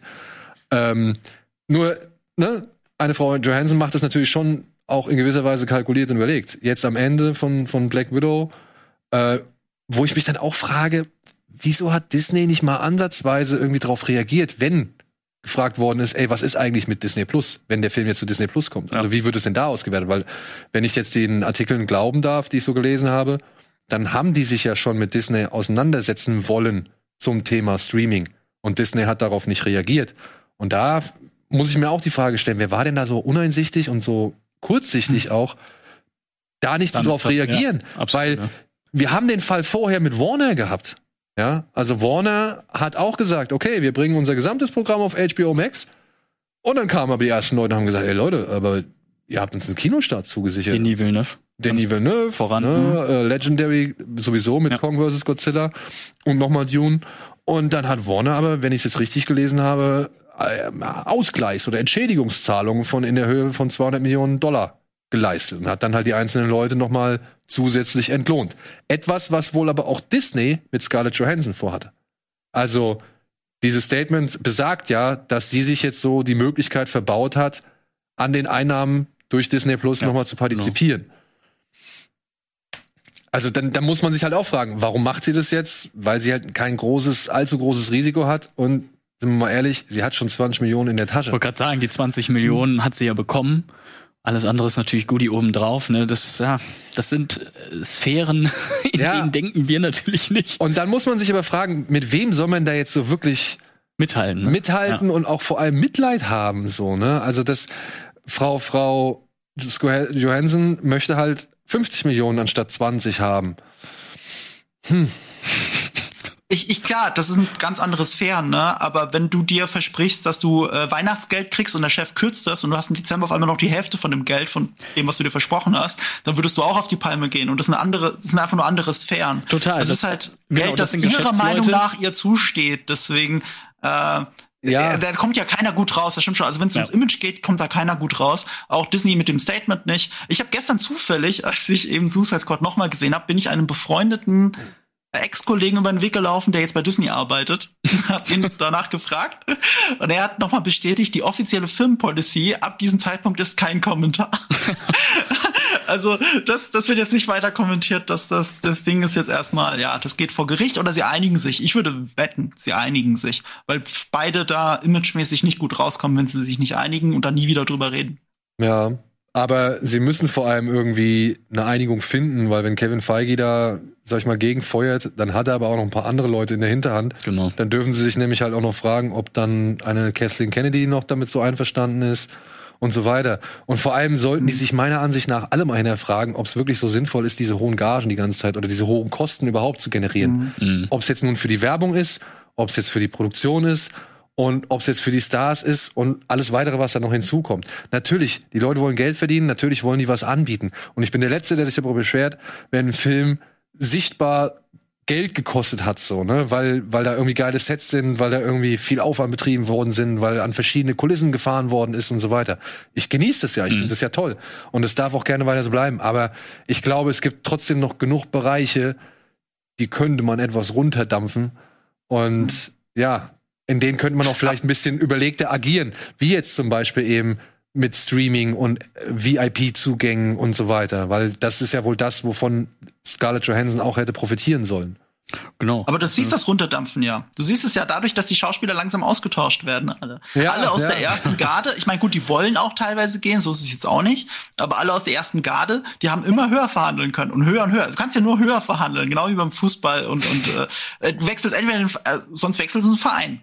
So, Ja. und, und, und, und das ist die Bredouillen, die sich Disney reingebracht hat, weil sie angefangen haben, Robert Downey Jr. Gewinnbeteiligung zu geben, was eben unüblich ist. Und ich glaube, diese ganze Gewinnbeteiligungspolitik geht halt jetzt komplett weg. Ich finde noch einen anderen Aspekt noch ganz interessant dran. Ich habe auch einen Artikel drüber gelesen über die Rolle von Bob Iger in der ganzen Geschichte, der bis vor kurzem noch, also ich glaube Anfang des Jahres CEO von Disney war oder Anfang letzten Jahres, ist ja egal. Und der ist ja gegangen. Aber er sitzt jetzt im, lass mich nicht lügen, Aufsichtsrat oder so einem ähnlichen Gremium. Ja, so, Bob und Chapek. er hat das ja, bitte? Bob Chapek ist der neue. Der Bob Chapek ist der neue. Genau. So, und Bob Iger ist aber immer, ist wieder im Disney-Konzern, bloß nicht äh, als CEO. und äh, die Interpretation des Artikels war, dass sowas, also dass so eine Eskalation überhaupt passiert, kann nur passieren, wenn A, Bob Iger dem neuen CEO nicht geholfen hat oder B, Bob Iger egal war, was der neue CEO macht. Also er hat mir absichtlich nicht geholfen oder er, es war ihm egal. Und beides äh, ist nicht gut für Disney. Und das fand ich interessant. Also was bedeutet das wirklich Longtail? Also Scarlett Johansson quasi nur als Symptom für eine Disney-Politik, die nicht mehr so homogen ist, wie noch vor ein paar Jahren mit Bob Iger und Kevin Feige. Mhm. Ja. Also wir vielleicht sehen der vielleicht nur Grund- den Anfang von einem Vulkanausbruch. Vielleicht auch der Grund, warum sie sich das jetzt traut. Also so mit den Anwälten, weil er nicht mehr dort sitzt, es zu machen, Mhm. weil sie vielleicht denken, Vielleicht auch ein denkbares Dadurch Szenario. Also ein denkbares Szenario, ja. Ja. Das ist schwierig. Der Zeitpunkt von ihr ist natürlich gut gewählt, ja. Aber man muss auch sagen, und das ist auch noch mal etwas, das nicht untergehen soll, Respekt an Frau Johansson. Du legst dich halt mal nicht eben ohne weiteres mit so einem Riesenkonzern an. Und dass du dich mit so einem Konzern anlegst, das ist schon, das erfordert schon eine ganz schöne Menge Eier. Denn, wie, wie Marco schon gesagt hat, die wird wahrscheinlich in den nächsten zehn Jahren erstmal nicht großartig bei Disney im Gespräch sein oder rangezogen werden, wenn es darum geht, mit welchem Star können wir jetzt mal den nächsten Film besetzen, so. Und auch dann eben aber als Zeichen für so viele andere junge Schauspielerinnen und Schauspieler, die da in Zukunft kommen werden, die wahrscheinlich erstmal dreimal ihre Verträge gegenchecken werden, ja, und ja, die Studios, die sich dann alle auch Ja. dreimal überlegen müssen, welche Verträge sie dann wahrscheinlich abschließen. Aber vielleicht ist das auch ein Weg, um es wieder etwas zu entschlacken oder gesund zu schrumpfen oder keine Ahnung. Ich weiß es ja nicht, aber ich glaube, dass wenn sich jetzt beide, beide Parteien oder beide Seiten, also sowohl die Studios als auch die Darsteller irgendwie wieder voneinander entfernen, kann es nur wie damals werden, als es schon mal in den 30er oder 40er Jahren so war, als das Studiosystem schon mal kollabierte. Und ich glaube, da haben, da hat auch dann niemand was von, ne? Also dann hast du halt keine Jobs, weil du halt nicht Ja. spielen kannst, weil du halt kein Licht setzen kannst, weil du keine Kulissen bauen kannst oder sonst irgendwas, weil es halt keine Studios gibt, die genug Mittel haben, um eben diese Filme zu finanzieren, die eben Kulissen benötigen, Mhm. Lichtsetzer benötigen oder halt eben große Stars benötigen. Ja, hängt immer viel dran. Ne? Das äh, scheint so auf den ersten Blick immer, geht nur um Gehalt so, aber was Ja. ja. noch hinten dran. Eben, da ist nämlich immer so ein richtiges Volumen. Genau, hab- und, und ja. auch das aus Streaming. Weil das perfide ist ja wohl, dass die großen Player jetzt davon ausgehen, dass in vielleicht zehn Jahren nur noch sie existieren. Mhm. Das heißt, wir müssen alles auf dem Weg beseitigen, was uns Content rauben oder wegnehmen könnte. So, ne? Also das ist schon. Hui, also das sind schon, sag ich mal, deprimierende Ansagen. Sind es, ja. Und deswegen finde ich auch so gut, dass wir eben äh, anfangs über Green Knight gesprochen haben, wo wir halt ja gesagt haben, solche Sachen musst du halt auch auf der Leinwand sehen. Ne? Und äh, klar verschiebt sich das alles. Es äh, muss ja auch eine Entwicklung geben, aber ey, Kino ist immer noch so der, der Ort der Magie, finde ich. Also äh, gerade was auch Marco gesagt hatte, sich nicht ablenken lassen, voll eintauchen in die Welt. Und das wird Streaming, egal wie gut die Bildqualität, wie groß deine Leinwand zu Hause ist oder wie geil der Sound ist, niemals ersetzen können. No, unterschätzt man mal nach Heimkino. Ich bin von meinem ausgegangen, das war wahrscheinlich der Fehler. Ja. ja, liebe Freunde, ihr seht, es ist ein komplexes, es ist ein schwieriges Thema, es ist ein großes Thema. Wir wollten es trotzdem einmal ansprechen. Äh, ich hoffe, wir haben es in aller möglicher Breite getan. Wir gehen einmal kurz in die Werbung, denn wir wollen ja auch gleich über das reden, was endlich im Kino zu sehen ist. Und deswegen, und haben noch ein paar andere Sachen. Also, bis gleich nach der Werbung.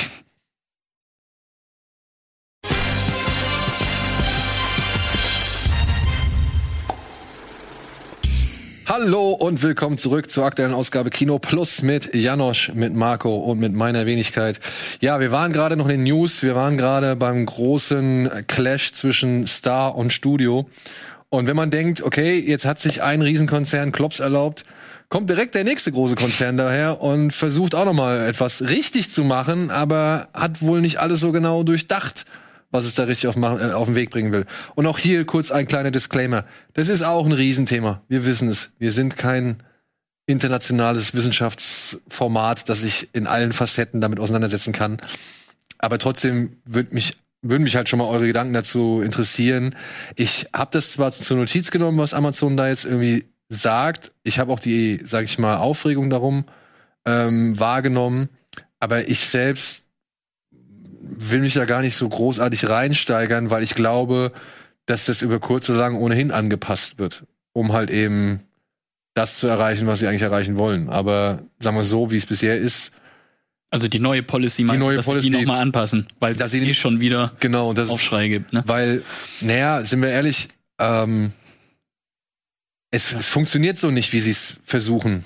Also es geht ja darum, dass sie äh, jetzt vor allen Dingen festlegen wollen, dass äh, ja es nicht mehr diese diese kulturellen ähm, Überschneidungen gibt, sondern dass Leute, ich sag jetzt mal eine Mutter, eine Mutter spielt, äh, äh, ja, eine Mutter eine Mutter spielt, also keine kinderlose Frau eine Mutter spielt, dass äh, dass Rollen so besetzt werden von den Leuten, die sie auch sind. Genau, der Das ist so ein O-Ton komischer Satz. Der O-Ton ist, es sollen nur noch Schauspieler engagiert werden, deren Identität, in Klammern Geschlecht, Geschlechtsidentität, Nationalität, Ethnizität, sexuelle Orientierung, Behinderung mit den Figuren, die sie spielen, übereinstimmt. Ja, genau. So, du hast es schön vorgelesen, aber also ich finde, also ich kann es verstehen, aber so ein bisschen Quatsch ist das ja, weil es geht hier immer noch ums Schauspielern und wenn du jetzt nur diese Rollen mit den Leuten besetzt, die sie in Wirklichkeit sind, dann ist irgendwie ja das alles hinfällig. So mit, mit Schauspieler sein. Ich kann es bei einigen Sachen verstehen, aber das jetzt wirklich auf alle Bereiche, in jede, in jede Passage so zu setzen, Das lässt sich meiner Ansicht nach nicht übertragen. nee, lässt sich nicht übertragen. Und ich finde halt auch, dass das, das Problematischste an der ganzen Geschichte finde ich einfach, dass dadurch ja eigentlich den Leuten, denen man was Gutes tun möchte, gleichzeitig wieder Schranken Ja. vorsetzt. Weil in Denzel Washington dürfte dann jetzt nicht mehr Heinrich den Achten sp- spielen oder, oder keine Ahnung. Also weißt du, also Ja, Und äh, ich weiß Oder- nicht, dürfte ein Tom Hanks dann noch Philadelphia spielen? Nee. Weiß ich nicht. Und dann Wahrscheinlich brauchst du für einen Mörder in einem Film einen Mörder aus dem Gefängnis? Also das sind halt so Sachen, Ja, das sind, das sind halt wie weit immer, sie genau. da gehen wollen. Das sind, das sind halt dann diese, diese Rückschlüsse, ne, die dann mal Genau. gerne auch ein bisschen popularisieren natürlich dann gezogen werden, so. Aber ja, es leitet, das- es ladet, lädt dazu ein, dass man eben sich dann so direkt an dem ganzen, ja, an diesen ganzen Richtlinien und Regeln abarbeitet. Mhm. Ich weiß nicht, Marco, was hast du? Ähm, ich finde jede Art von Quotenregelung wirklich problematisch. Mhm. Und ihr habt ja schon die ganzen Probleme aufgezählt. Äh, ich möchte mal euren Dauergast Wolfgang M. Schmidt zitieren. Er hat auf Twitter, glaube ich, geschrieben, das ist der Tod der Schauspielerei. Ja. Äh, Das ist die Definition von Schauspielerei, jemand anders zu spielen, als man selbst ist. Richtig. Ja. Und äh, ja, also Ethnizitäten und so. Ich, ich, verstehe das ja schon fast. Ne, es ist es ist halt albern, wenn äh, wenn ich jetzt einen Ägypter spielen würde. Ähm, das hat zum Beispiel John Rice Davis ja gemacht in ähm, in Indiana Jones. Im ersten würde man heute wahrscheinlich nicht mehr tun. Also er als Brite hat einen Ägypter gespielt, einen Araber. Und äh, das hat er mir selber auch mal gesagt, als ich äh, ihn getroffen habe ähm, äh, in London äh, bei, bei einem Interview von Mark Hamill tatsächlich, aber die haben beide zusammen für Star Citizen gedreht, ist jetzt egal. Aber da hat er auch drüber geredet, er ist deswegen nicht in Indiana Jones äh, 4 zurückgekommen, obwohl er die Rolle angeboten bekommen hat, weil er selber findet, dass es problematisch ist, heutzutage noch einen Araber als Brite zu spielen Mhm. Habe aber nicht genau raushören können, ob er, ob er dieses Stigmata, das es hat, problematisch findet oder er selbst es problematisch findet. Das möchte ich mir jetzt nicht falsch in den Mund legen. Aber äh, das ist einer der Gründe, warum wir so eine Rolle dann auch nicht wiedersehen. Aber gut, unabhängig von Indiana Jones 4. Wir hätten uns ja gefreut, ihn wiederzusehen. Ne? Ja. Und, Ja, und das nehmen wir uns ja damit weg. Und äh, was ich, womit ich ganz, ganz große Probleme habe, ist halt das mit der sexuellen Orientierung. Warum muss Amazon wissen, welche sexuelle, Ja. sexuelle Orientierung ich habe? Oder welcher, äh, wel- wel- welcher Schauspieler welche sexuelle, sexuelle Orientierung hat? Ja. Wenn jemand jetzt bisexuell ist, darf er jetzt nur noch bisexuelle Charaktere spielen? Und äh, warum muss er sich einem Studio gegenüber outen? Bei keinem Genau. Vorstellungsgespräch geht es jemandem was an, was deine politische Einstellung, deine sexuelle Orientierung oder äh, äh, ja, sonstige Präferenzen überhaupt ist. Nicht mal deine Geschlechtsidentität sollte eigentlich eine Rolle spielen. Und, und das verlangen die aber. Und das macht es ja so verrückt. Ja, das ist ja das Gegenteil von dem, was sie erreichen wollen. Sie wollen Gutes erreichen. Sie wollen, dass Menschen, die unterrepräsentiert sind, mehr repräsentiert werden. Die Frage ist aber, ob dieser Schlüssel, das über eine Quote zu lösen, der richtige ist. Und ich bin der festen Überzeugung, in gar keinem Fall ist das der richtige. Ja, ich glaube auch nicht, dass das der richtige Weg ist. Ich meine, ich verstehe auch wirklich, dass das gut gemeint ist, dass wenn du halt, keine Ahnung, dass du halt eben Schwule oder beziehungsweise Darsteller aus der LGBTQ-Gemeinde, dass du die halt irgendwie dann auch dann für die Rollen einsetzen, so, aber das muss man anders formulieren. Also du, Das ist, wie Marco schon sagt, also ich meine, streng genommen dürfte Jonathan Rice Davis nicht mal mehr den Zwerg spielen. ja. Ja. Ist aber so. Oder ja, es ist, also Den Fantasy-Zwerg, ne? Also das müssen wir dazu Ja, sagen. ja, So, ja. Also den ja. Fan also für, für mich zumindest ist es ja in erster Linie auch egal, wie Marco gesagt hat, was der Schauspieler für eine Orientierung hat, wenn er das in dem Film, der vielleicht anders, äh, der Charakter dann anders orientiert ist, super macht.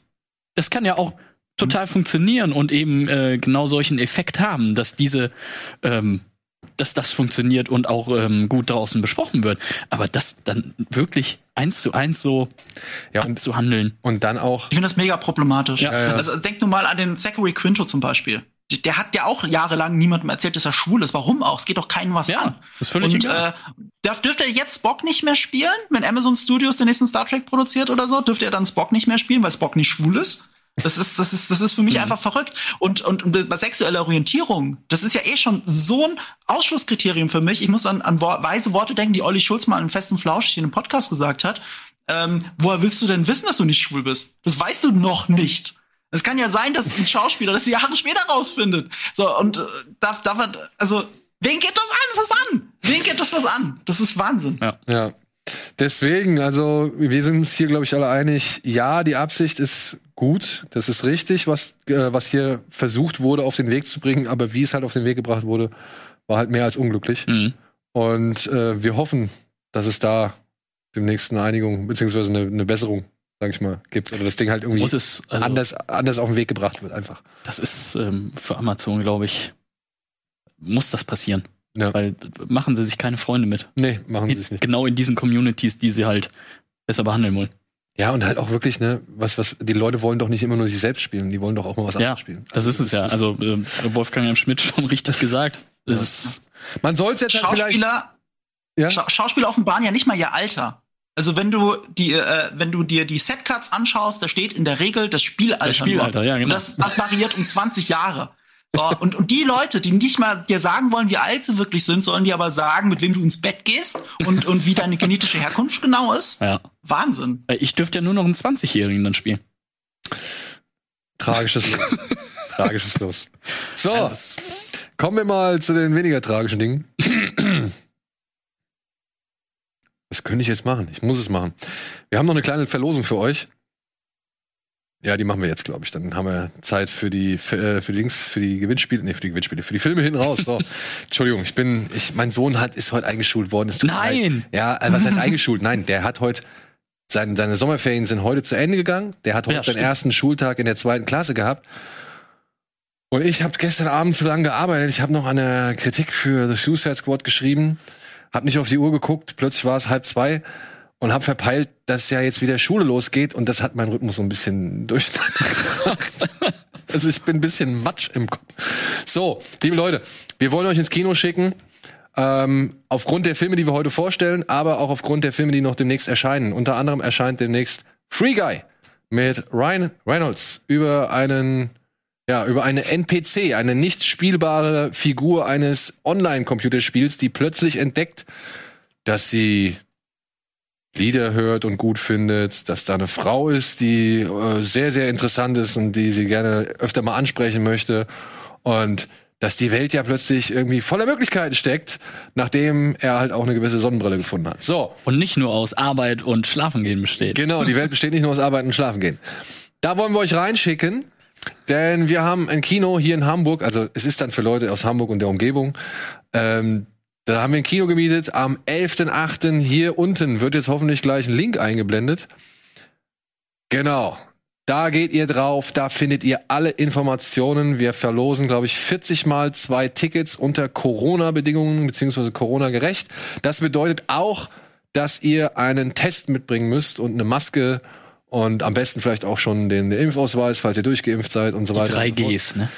Die drei Gs? Genesen, getestet oder geimpft. Genesen, getestet oder geimpft. Genau, ja.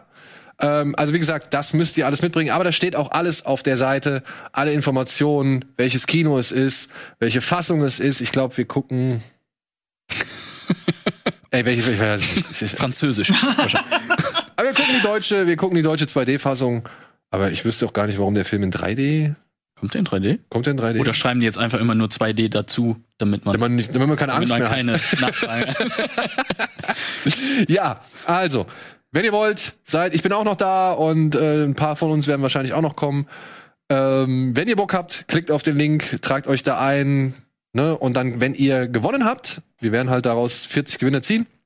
Wenn ihr gewonnen habt, bekommt ihr ein PDF-Dokument und mit diesem PDF-Dokument kommt ihr dann in den Film rein. Nächste Woche Mittwoch müsste das sein, wenn ich es richtig erinnere. 11.8. Ja, Elfte, achte. Ja, korrekt. so, wir dürfen, glaube ich, noch nichts zu dem Film großartig sagen, deswegen machen wir einfach weiter mit den Filmen, zu denen Schnell wir was sagen dürfen. Ne? ja, bitteschön, hier sind die Kinostarts der Woche.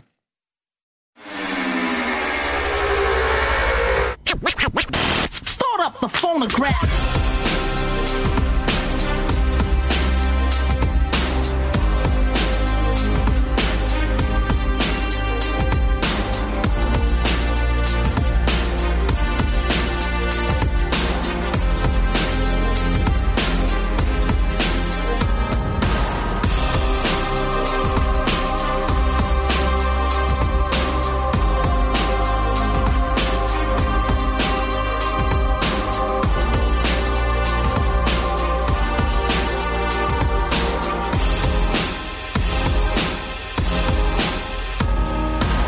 werden alle sterben. Das hoffe ich doch. Oh, verfluchte Scheiße.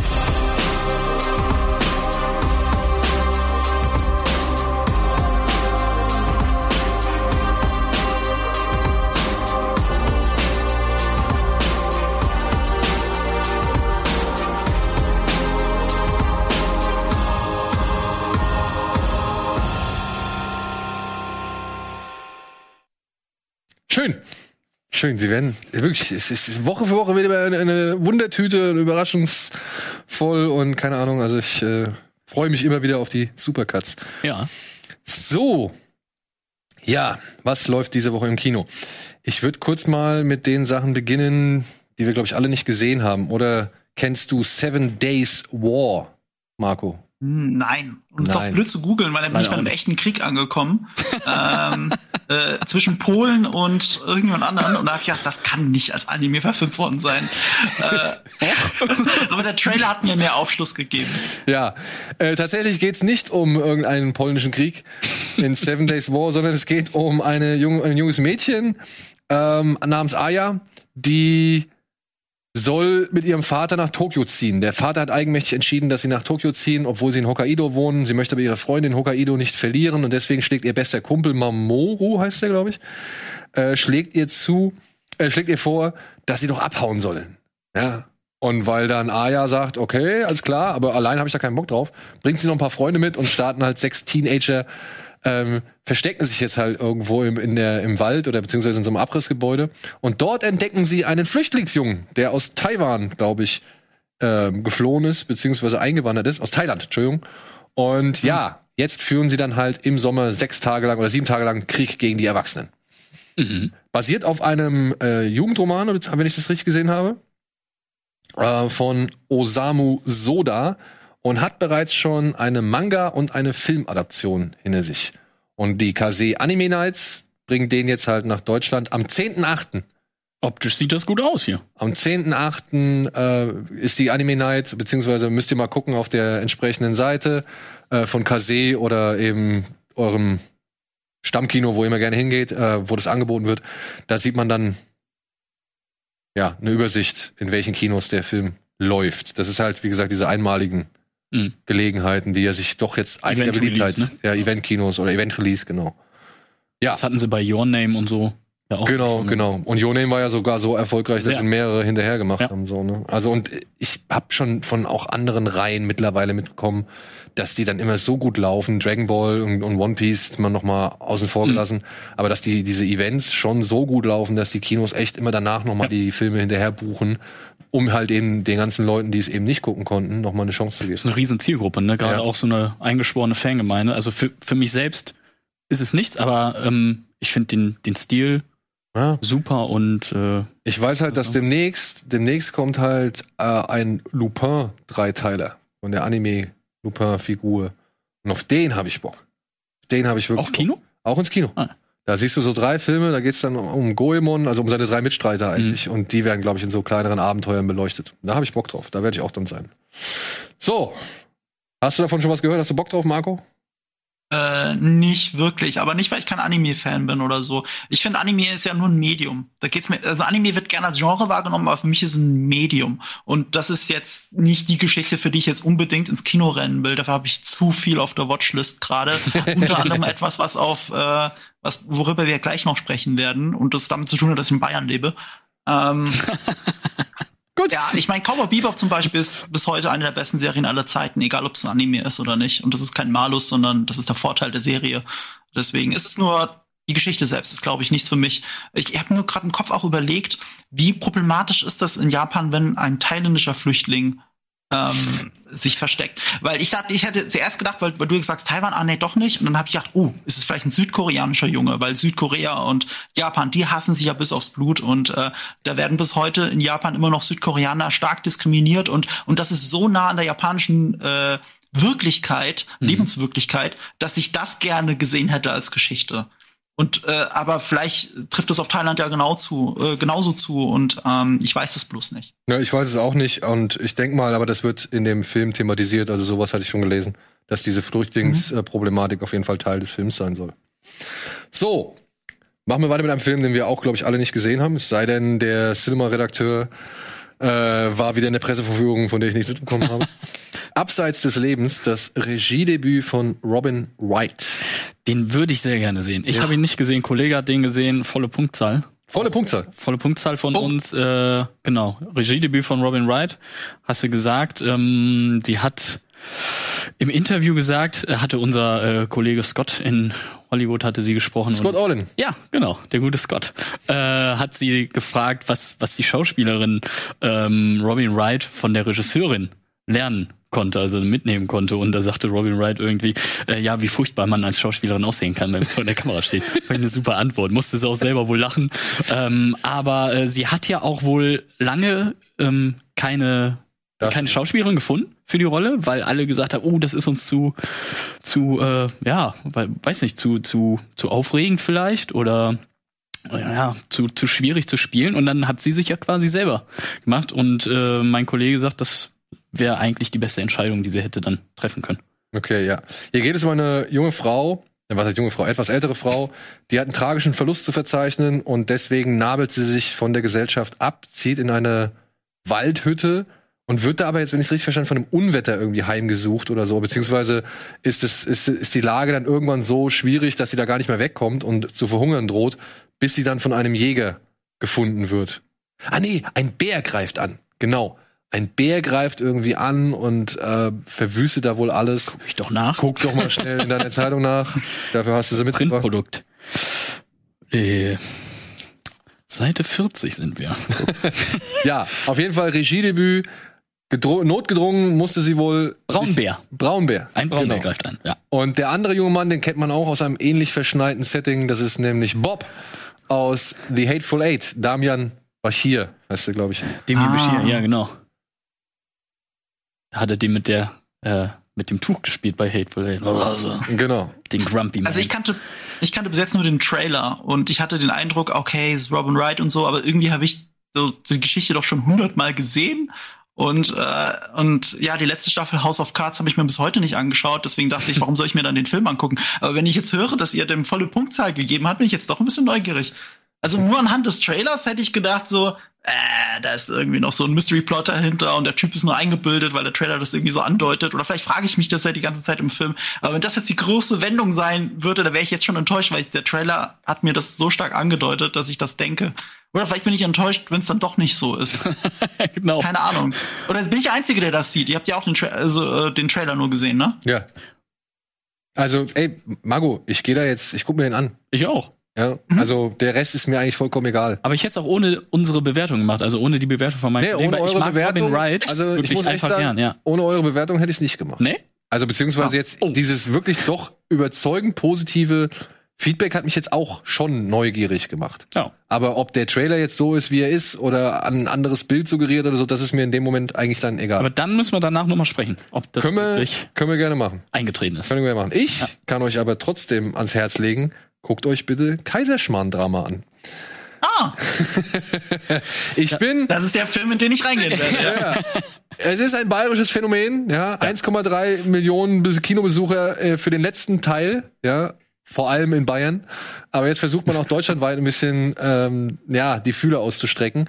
Und ich kann sagen, ich bin jetzt seit Sauerkrautkoma bin ich drin. Der wievielte war das? Das weiß ich nicht. Ich glaube, der, der, der zwei Filme oder drei, zwei Filme, glaube ich, vorher. Ja. Ja, also ich habe jetzt schon eine Menge, oder ich habe auch noch ein, zwei nachgeholt. Und ich muss sagen, diese Eberhofer, Eberhofer heißt er, ne? Diese Eberhofer-Krimis, ich muss, mir, mir gefallen sie. Ich bin drin. Es tut mir leid. Ich finde das, äh, ich finde das einfach eine nette kleine Welt, in der es natürlich schon die eigenen Probleme gibt. Aber die werden halt immer mit diesem geilen bayerischen, weiß ich nicht, Ruhepol namens Eberhofer irgendwie gelöst, so. Das finde ich halt einfach cool. Obwohl der halt auch ständig genervt ist von allem möglichen Kram, ne? Seine Freundin nervt ihn. Jetzt in der Folge sein bester Freund, der, der Rudi Birkenberger, gespielt von Simon Schwarz. Der nervt ihn jetzt vor allem, weil die beiden haben einen Autounfall gehabt und Rudi sitzt im Rollstuhl und glaubt, er kann nicht mehr laufen und auch in der, in der Anstalt, in der er hockt, ist der Kaiserschmarrn scheiße. ja, und deswegen geht dem halt, geht dem, dem, dem Eberhofer halt voll auf den Sack. Gleichzeitig möchte die Frau eine Doppelhaushälfte bauen, zusammen mit ihrem Bruder oder mit seinem Bruder, den er eher nicht leiden kann. Der Vater von ihm regt sich voll drüber auf, dass, dass dieses Haus da gebaut wird und sieht seinen Hof gentrifiziert. ja, und möchte eigentlich nur in Ruhe kiffen.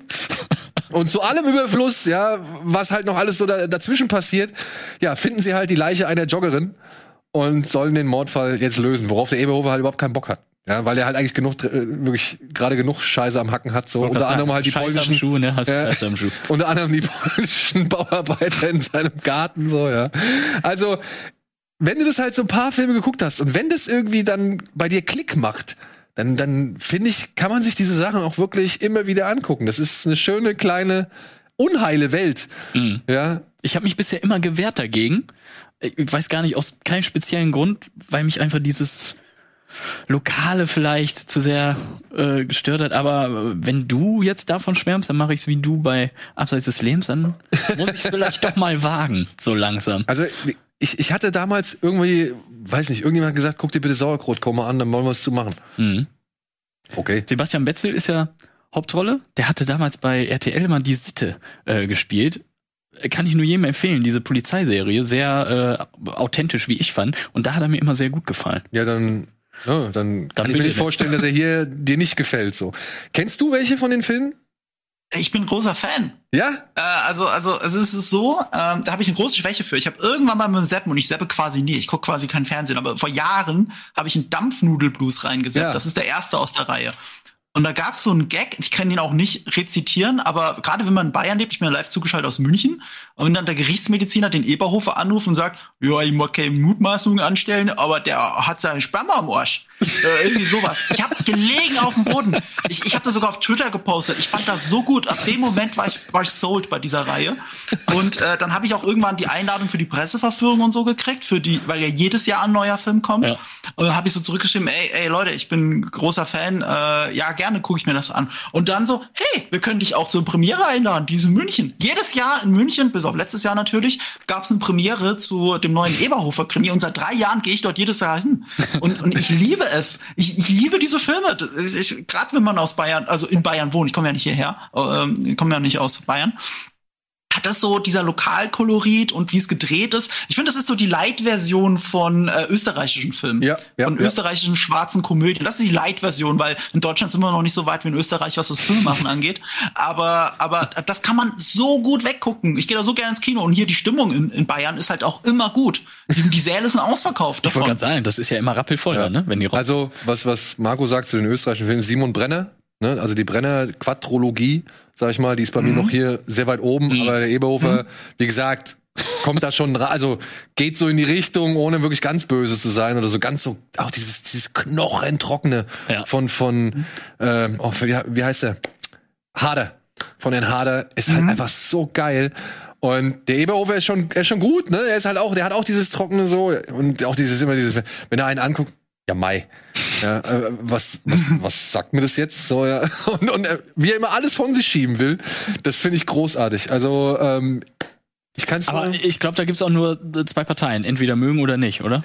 ja, Was dazwischen. das ist halt auch, wenn du dich irgendwie dafür interessieren kannst, ich kann auch von keinem Bayer verlangen, dass der sich über Abbutze irgendwie kaputt lacht. Ja, klar, ja. Wie, wie ich halt auch von keinem Norddeutschen irgendwie, weiß ich nicht, über Bang Boom Bang vielleicht irgendwie Ja. das, das Verständnis erwarte, so, Ja. ja. Aber natürlich, wenn du ein gewisses Humorverständnis hast, wenn du irgendwie Leute im Umfeld hast, die aus den entsprechenden Regionen kommen, wenn du mal irgendwie da gelebt hast oder wenn du irgendwie schon was mitbekommen Mhm. hast, finde ich, ist da immer diese eine Funke vorhanden, der dich dazu bringen kann, entzündet zu werden, Ja. so, weißt du? Und äh, Eberhofer hat es bei mir geschafft.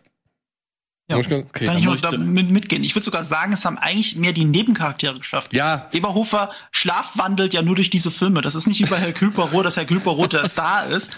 Gefühlt sind alle anderen die Stars und er und er ist nur der äh, hier ähm, der Katalysator für alles, was passiert. ja, und der Prellbock. Ja, das auch. Der einzige deutsche Polizist mit einer grünen Jacke noch. Ja, also ich meine, zieht das Knaller durch. auch Äh, hier zitiere ich meinen Kollegen wieder. Teil 7 ist der beste Film der Krimireihe. Vier Punkte. Das ist echt eine Aussage. Vier Ich, Ja. ich habe gehört, der, der, der letzte gehört eher zu den Schwächeren. Ich persönlich sehe die alle so auf einem Level. Ich sehe da keine großen Unterschiede. auch Ich, gucke die einfach gern und fertig. ich mache da kein Ranking. Aber ja, das, das klingt Teil sehr 7, gut. ne? Und das für Teil 7. Teil 7. Also, das schaffen nur wenige. Ja. Jason, Freddy, Die wurden immer besser. Puppet Mars. Ui. Gut. So. Okay, wir gehen kurz. Ja, so. Oh ja, so. Und sie werden auch immer alle besser, ja. Wir gehen kurz in die Werbung und melden uns gleich zurück mit weiteren Kinostarts.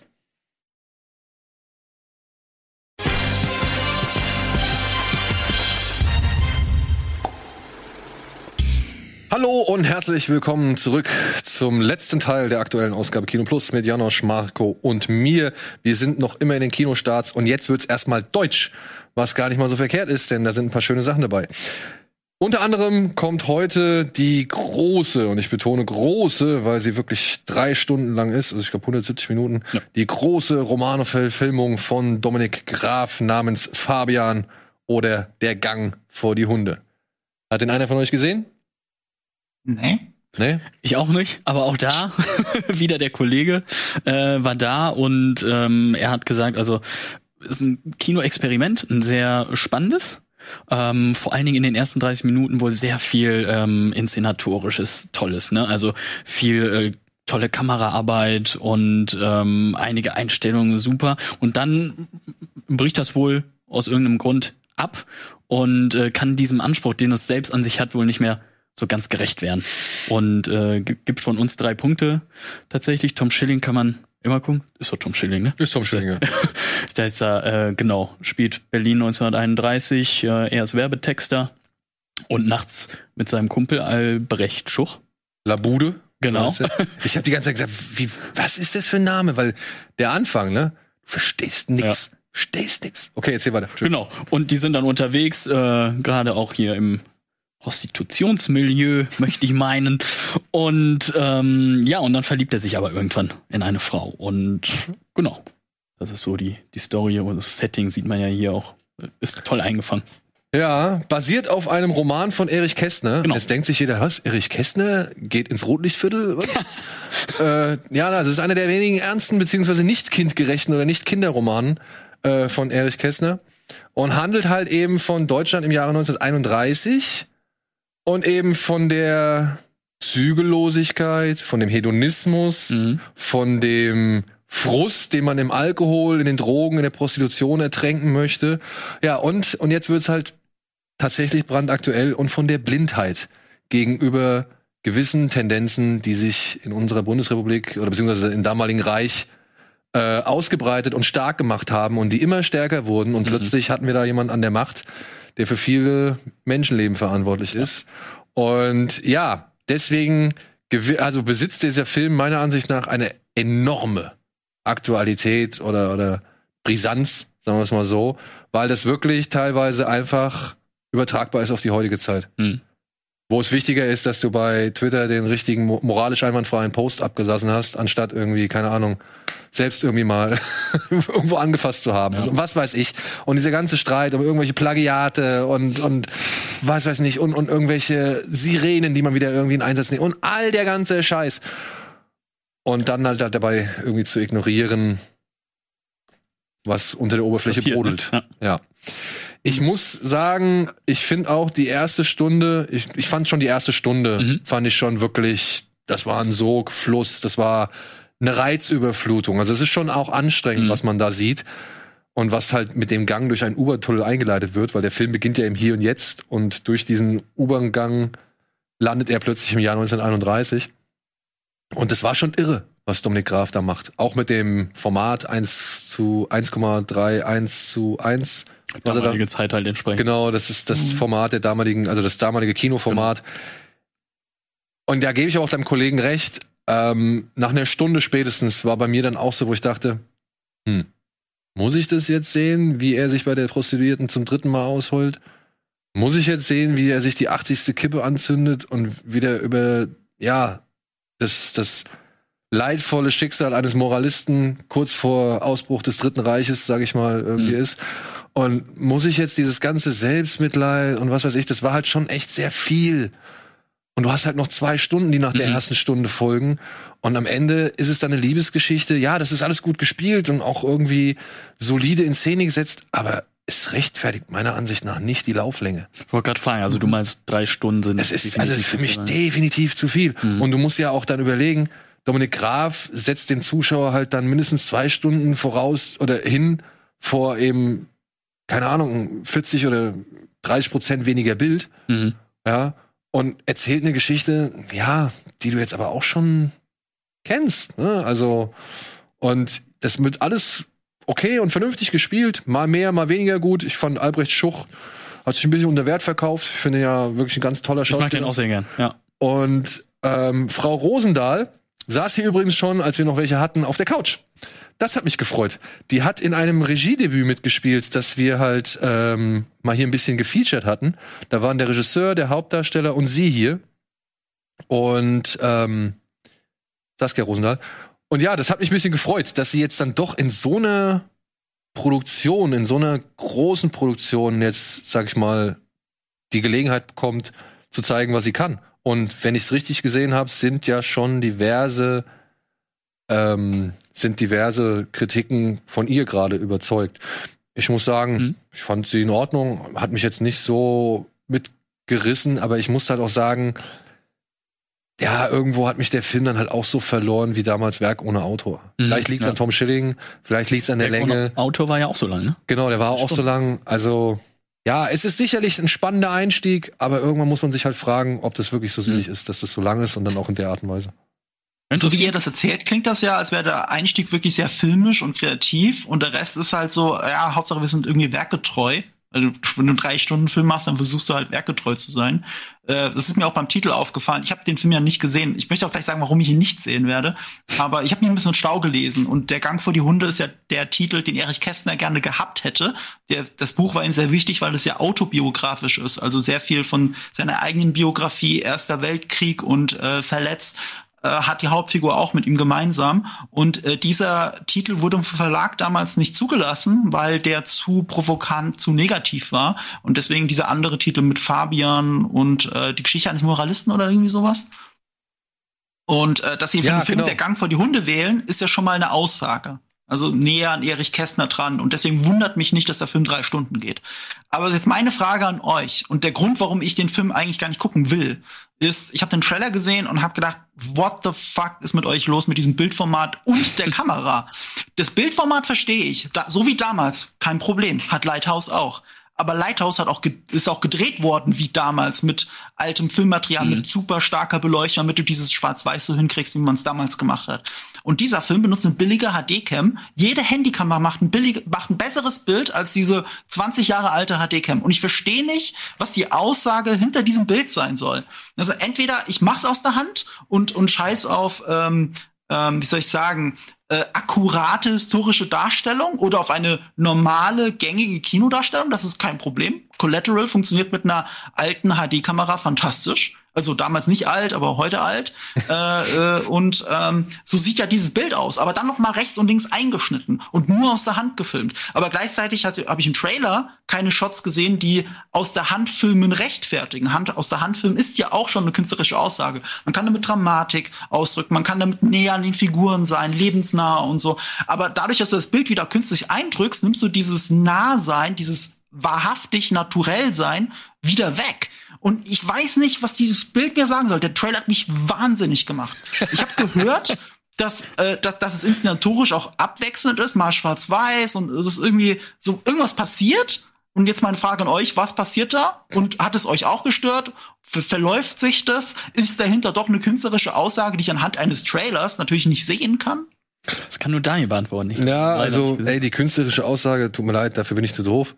Ja, ich glaube, es soll halt einfach nochmal klar machen, dass es halt die, das Jahr 1931 ist, so wie man da halt irgendwie Filme gesehen hat, soll das ein weiteres Hilfsmittel sein, um sich in dieser Zeit zu fühlen. Diese Handkamera, die teilweise wirklich ein grottiges Bild aufweist, also gerade auch weil es so verpixelt und treppenstufig und auch gerade in, in den dunklen Szenen, das ist am allerschlimmsten, wo ich mich gefragt habe, ey, Alter, das kann eigentlich nicht dein Ernst sein. Es ist natürlich dann aber halt näher an den Schwarz-Weiß- und Archivaufnahmen dran, die immer wieder eingestreut werden. Also da sind sehr viele alte Bilder, die da halt zum Tragen kommen und die verwischen dann natürlich schon so ein bisschen dann auch mit eben diesen rotzigen Digitalkamerabildern, die dann wieder abgelöst werden von vernünftigen Kamera, äh, Digitalkamerabildern.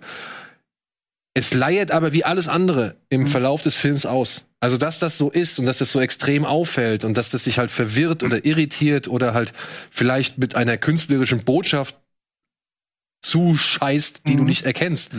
Ähm, das ist eigentlich mein, für mein Gefühl auch nur eher so in der ersten Stunde. Später wird das alles relativ gediegen und, und normal und ruhig und bodenständig. Also da wechselt das nicht mehr so ab. Da hast du vielleicht noch die zwei Erzählerstimmen so, die unterschiedlichen, aber dann wird es längst nicht mehr so, ja, chaotisch. Mhm. Das klingt aber so ein bisschen so, als würde es sich weggucken. Als würde dir der Handwerker sagen, keine Sorge, es guckt sich weg. Also, Ja, äh, also, äh, weißt du, ich habe auch kurz überlegt, ob so eine Aussage ist wie bei Lars von Trier, Dogma damals, ne? Also so, so ohne künstliches Licht, also nur anhand des Bildes hätte ich gesagt, da gab es kein künstliches Licht am Set.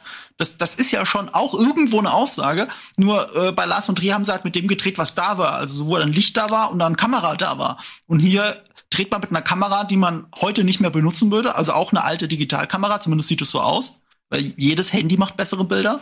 Und dann schneiden sie es auch noch rechts und links ab. Also das ist ja kontraproduktiv zu dem, was sie vielleicht sagen wollen. Und das macht mich wahnsinnig. Ich kann es nicht gucken. Ich kann es nicht gucken. ja, aber ey, ich, ich, wie gesagt, ich will den Film, der hat eine gewisse Relevanz, also der hat eigentlich eine sehr gute Relevanz. Ich frage mich halt, warum er so sein muss, weil ich finde ihn halt ein bisschen zu anstrengend für das, was er eigentlich aussagen möchte und was richtig ist. Ähm, und er setzte dem Zuschauer meiner Ansicht nach zu viel voraus. Und auch dann die Geschichte hat mich am Ende nicht so mitgerissen, wie sie es vielleicht könnte. Ja. Also ist jetzt nur meine bescheidene Meinung.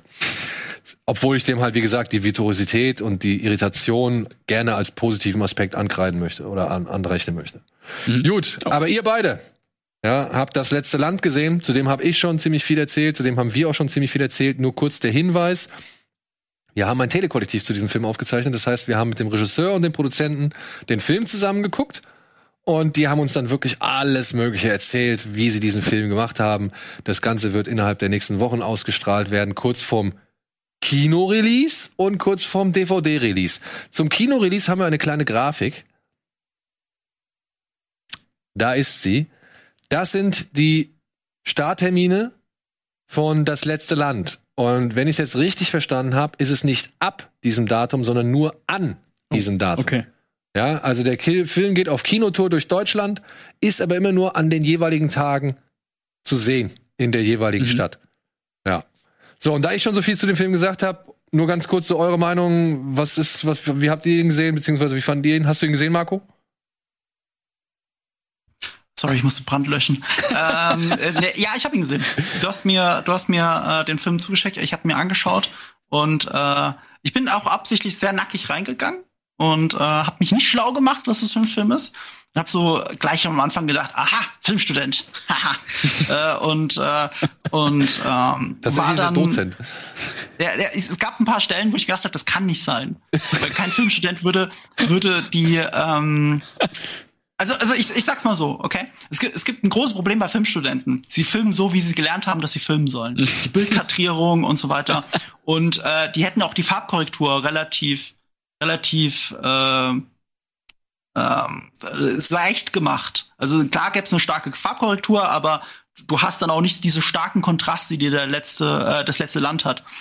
Und äh, da, da habe ich gedacht, okay, nee, das kann nicht sein. Irgendwie kann das nicht sein. Aber ich, ich finde den Film so respektabel. Also am Anfang habe ich gedacht, so, was soll das? Die klauen bei Star Wars 7 einen der ersten Shots und so. Äh, Aber dann sagt er so schön, äh, die eine Figur sagt dann so schön, äh, wir sind im Quadrant 1138. Und das war der Moment, wo bei mir ein Kippschalter umgekippt ist. Okay, diese Star Wars-Referenz, diese George Lucas-Referenz, sein erster äh, No-Budget-Film oder Low-Budget-Film war halt THX 1138.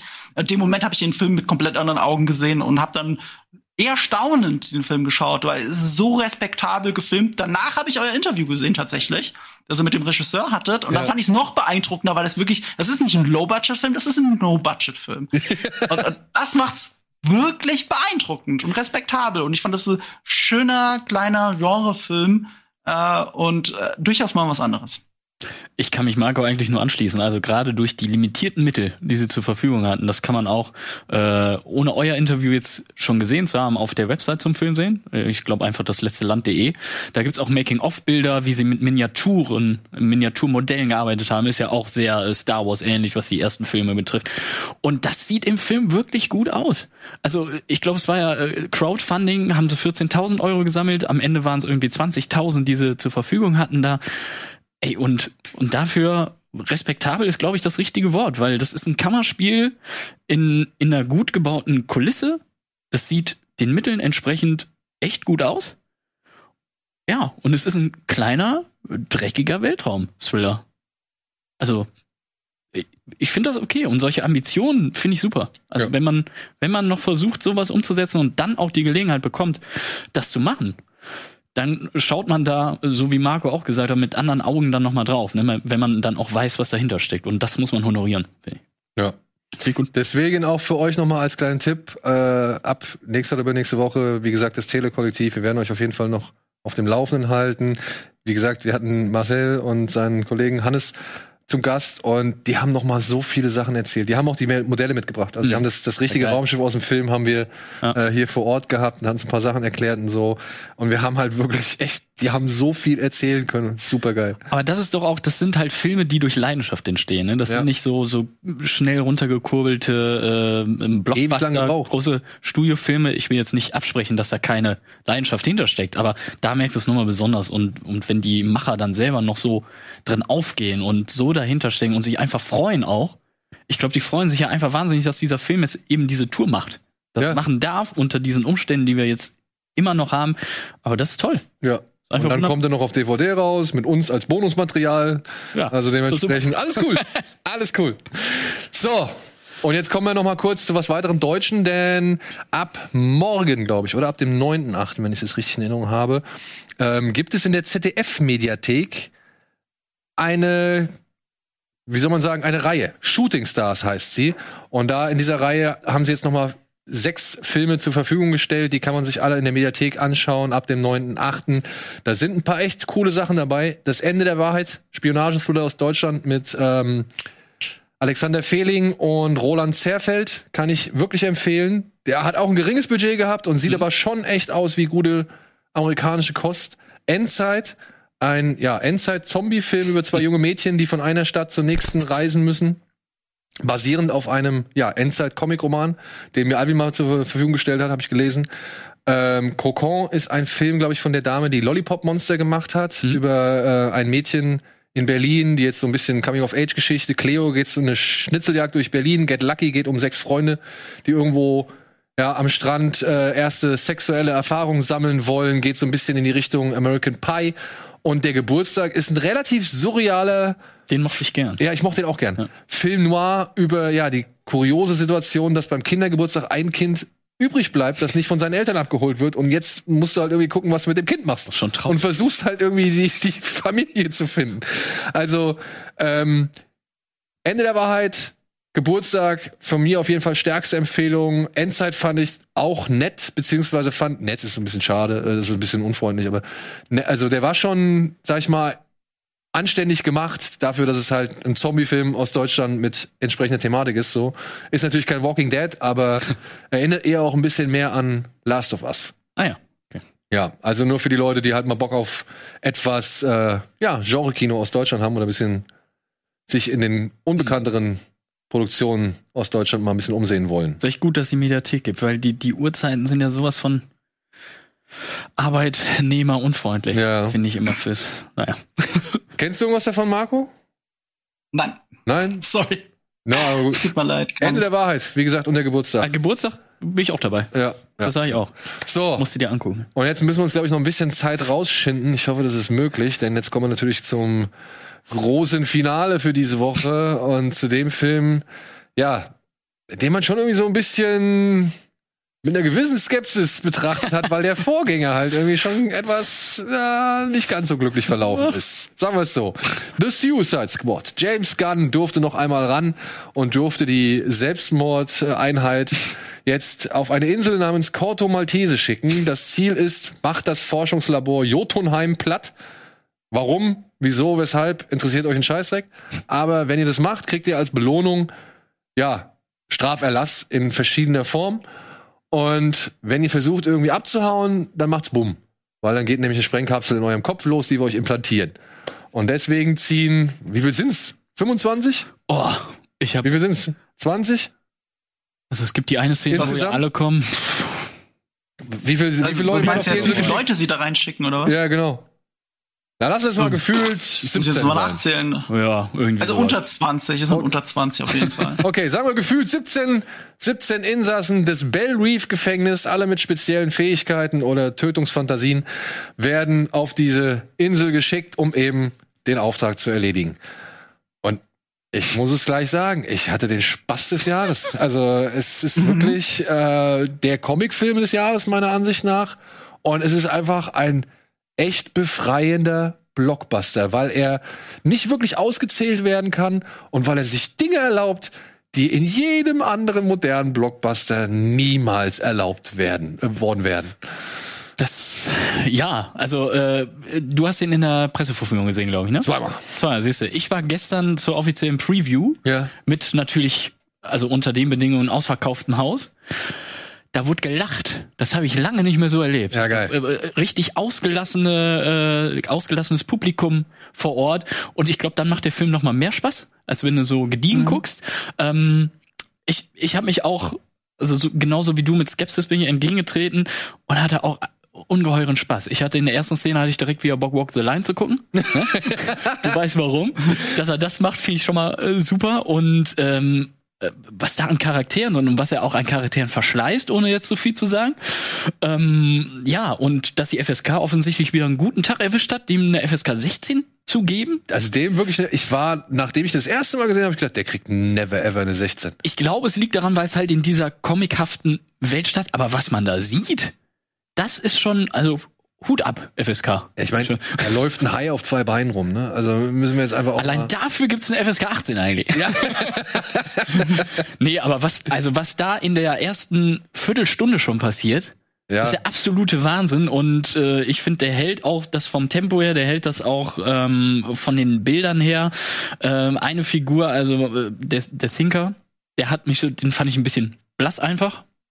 Aber der Rest, Aber das ist halt so das Ding, wenn du da halt so, keine Ahnung, 17, 18 Figuren hast, so, ja, okay, dass da mal eine Figur jetzt nicht irgendwie, äh, weiß ich nicht, so dein Interesse weckt oder so dein Aber Herz er ist ja eigentlich so, so ein bisschen das, das Mastermind. Ja, ja. Dahin, dafür war er mir ein bisschen zu blass, aber so der, Recht, äh, der Rest ist halt Schlachtplatte mit, mit coolen Sprüchen und gerade auch was den Hai angeht, im Original ja Sylvester Stallone, äh, so ein bisschen Groot, ähm, Erinnerungen werden da wach, aber spricht ein bisschen mehr.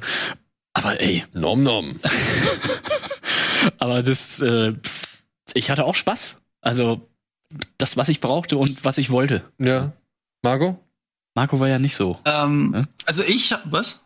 Du hattest ja, ich habe ihn gestern noch mal gesehen. Das sagt ja schon viel aus, wenn man nach der PV äh, noch mal noch mal extra reingeht. Aber ich hatte ihn auch unter besonderen Umständen gesehen. Also zuallererst mal, ich habe äh, mich mega auf den Film gefreut von Anfang an, weil äh, James Gunn an Bord. Damit war klar, ich muss diesen Film sehen. Ich war auch von, bei den ersten Trailern sofort sold. Habe auf meinem Kanal den Trailern alleine schon zwei Videos gewidmet. Und ähm, ich habe Ja, und äh, ich saß bei dieser, ich hatte ein Interview mit Fuller Borg, der Javelin spielt. Und weil ich dieses Interview hatte, hat der Verleih darauf bestanden, dass ich den Film aber auch vorher gesehen haben muss. Also habe ich ihn in einer Pressevorführung gesehen. Aber da es nur einen anderen Interviewpartner, der in München sitzt, gab, oder ich weiß nicht mal für Fuller Borg, keine Ahnung, aber ich saß alleine in einem Kinosaal mit einer anderen Journalistin noch und die fand den Film auch nicht so gut. Also die hatte auch nicht so viel gedacht. Ich hatte die ganze Zeit von mich selber in die Maske reingekichert und dann sogar, okay, ich mag den Film total, aber wie ist der denn jetzt mit Leuten? Und das war so wichtig, ihn gestern noch mal zu gucken mit einem vollen Haus, Ja. im O-Ton, mit Leuten, die wirklich Bock hatten, weil wer sich, wer sich da mittwochs 19 Uhr in ein Kino setzt, ein Film, der einen Tag früher released wird, ähm, da muss man halt Bock haben und mit diesen Leuten zusammen den Film gucken, das hat mir noch mal bestätigt, wie grandios eigentlich The Suicide Squad ist. Und äh, ich würde bei meiner Bewertung des Films so weit gehen, ähm, wenn euch es, wenn es euch langweilt, wie das Superhelden-Genre gerade verarbeitet wird, dass ein ein Marvel-Film nach dem anderen, dass die immer austauschbarer werden. Ich habe gerade das Black Widow gesehen und da hatte ich auch so das Gefühl, habe ich den wirklich gebraucht oder nicht. Also, du merkst halt, wie sehr bei Marvel so ein Soap-Opera-Gefühl sich einstellt. Du guckst die Filme nicht, weil die Filme geil sind oder weil du dich auf einen Film freust, sondern weil der Film den nächsten Film vorbereitet. Immer mit dem Versprechen, hey, keine Sorge, der nächste Film wird noch besser. Und irgendwann sind wir wie bei den Avengers und dann hast du wirklich mal einen guten Film. So, und, und abgesehen von Guardians. Guardians ist halt bei mir ganz weit oben äh, auf der Marvel-Liste. Aber das ist ja der Punkt. Abgesehen von Guardians, das ist von James Gunn. So, und was, was The Suicide Squad so besonders macht, das muss man wirklich gleich voranschicken. Du brauchst den anderen Suicide Squad nicht gesehen zu haben. Du musst noch nicht mal irgendeinen DC-Film gesehen haben. Ist völlig irrelevant für den Film. Ich würde sogar so- weit gehen, das ist kein klassischer Superheldenfilm, wie du erwartest. Das ist halt das, was James Gunn die ganze Zeit gesagt hat, das ist ein Warcaper. Damit ist gemeint, das ist ein ein Kriegsfilm, ein Heist-Movie in einem Kriegsszenario, so wie Dirty Dozen, so wie Where Eagles Dare, also das dreckige Dutzend und Agenten sterben einsam, zwei Filme aus den 60er Jahren, die ich liebe und genau die auch die Vorbilder für Tarantinos Inglourious Bastards waren.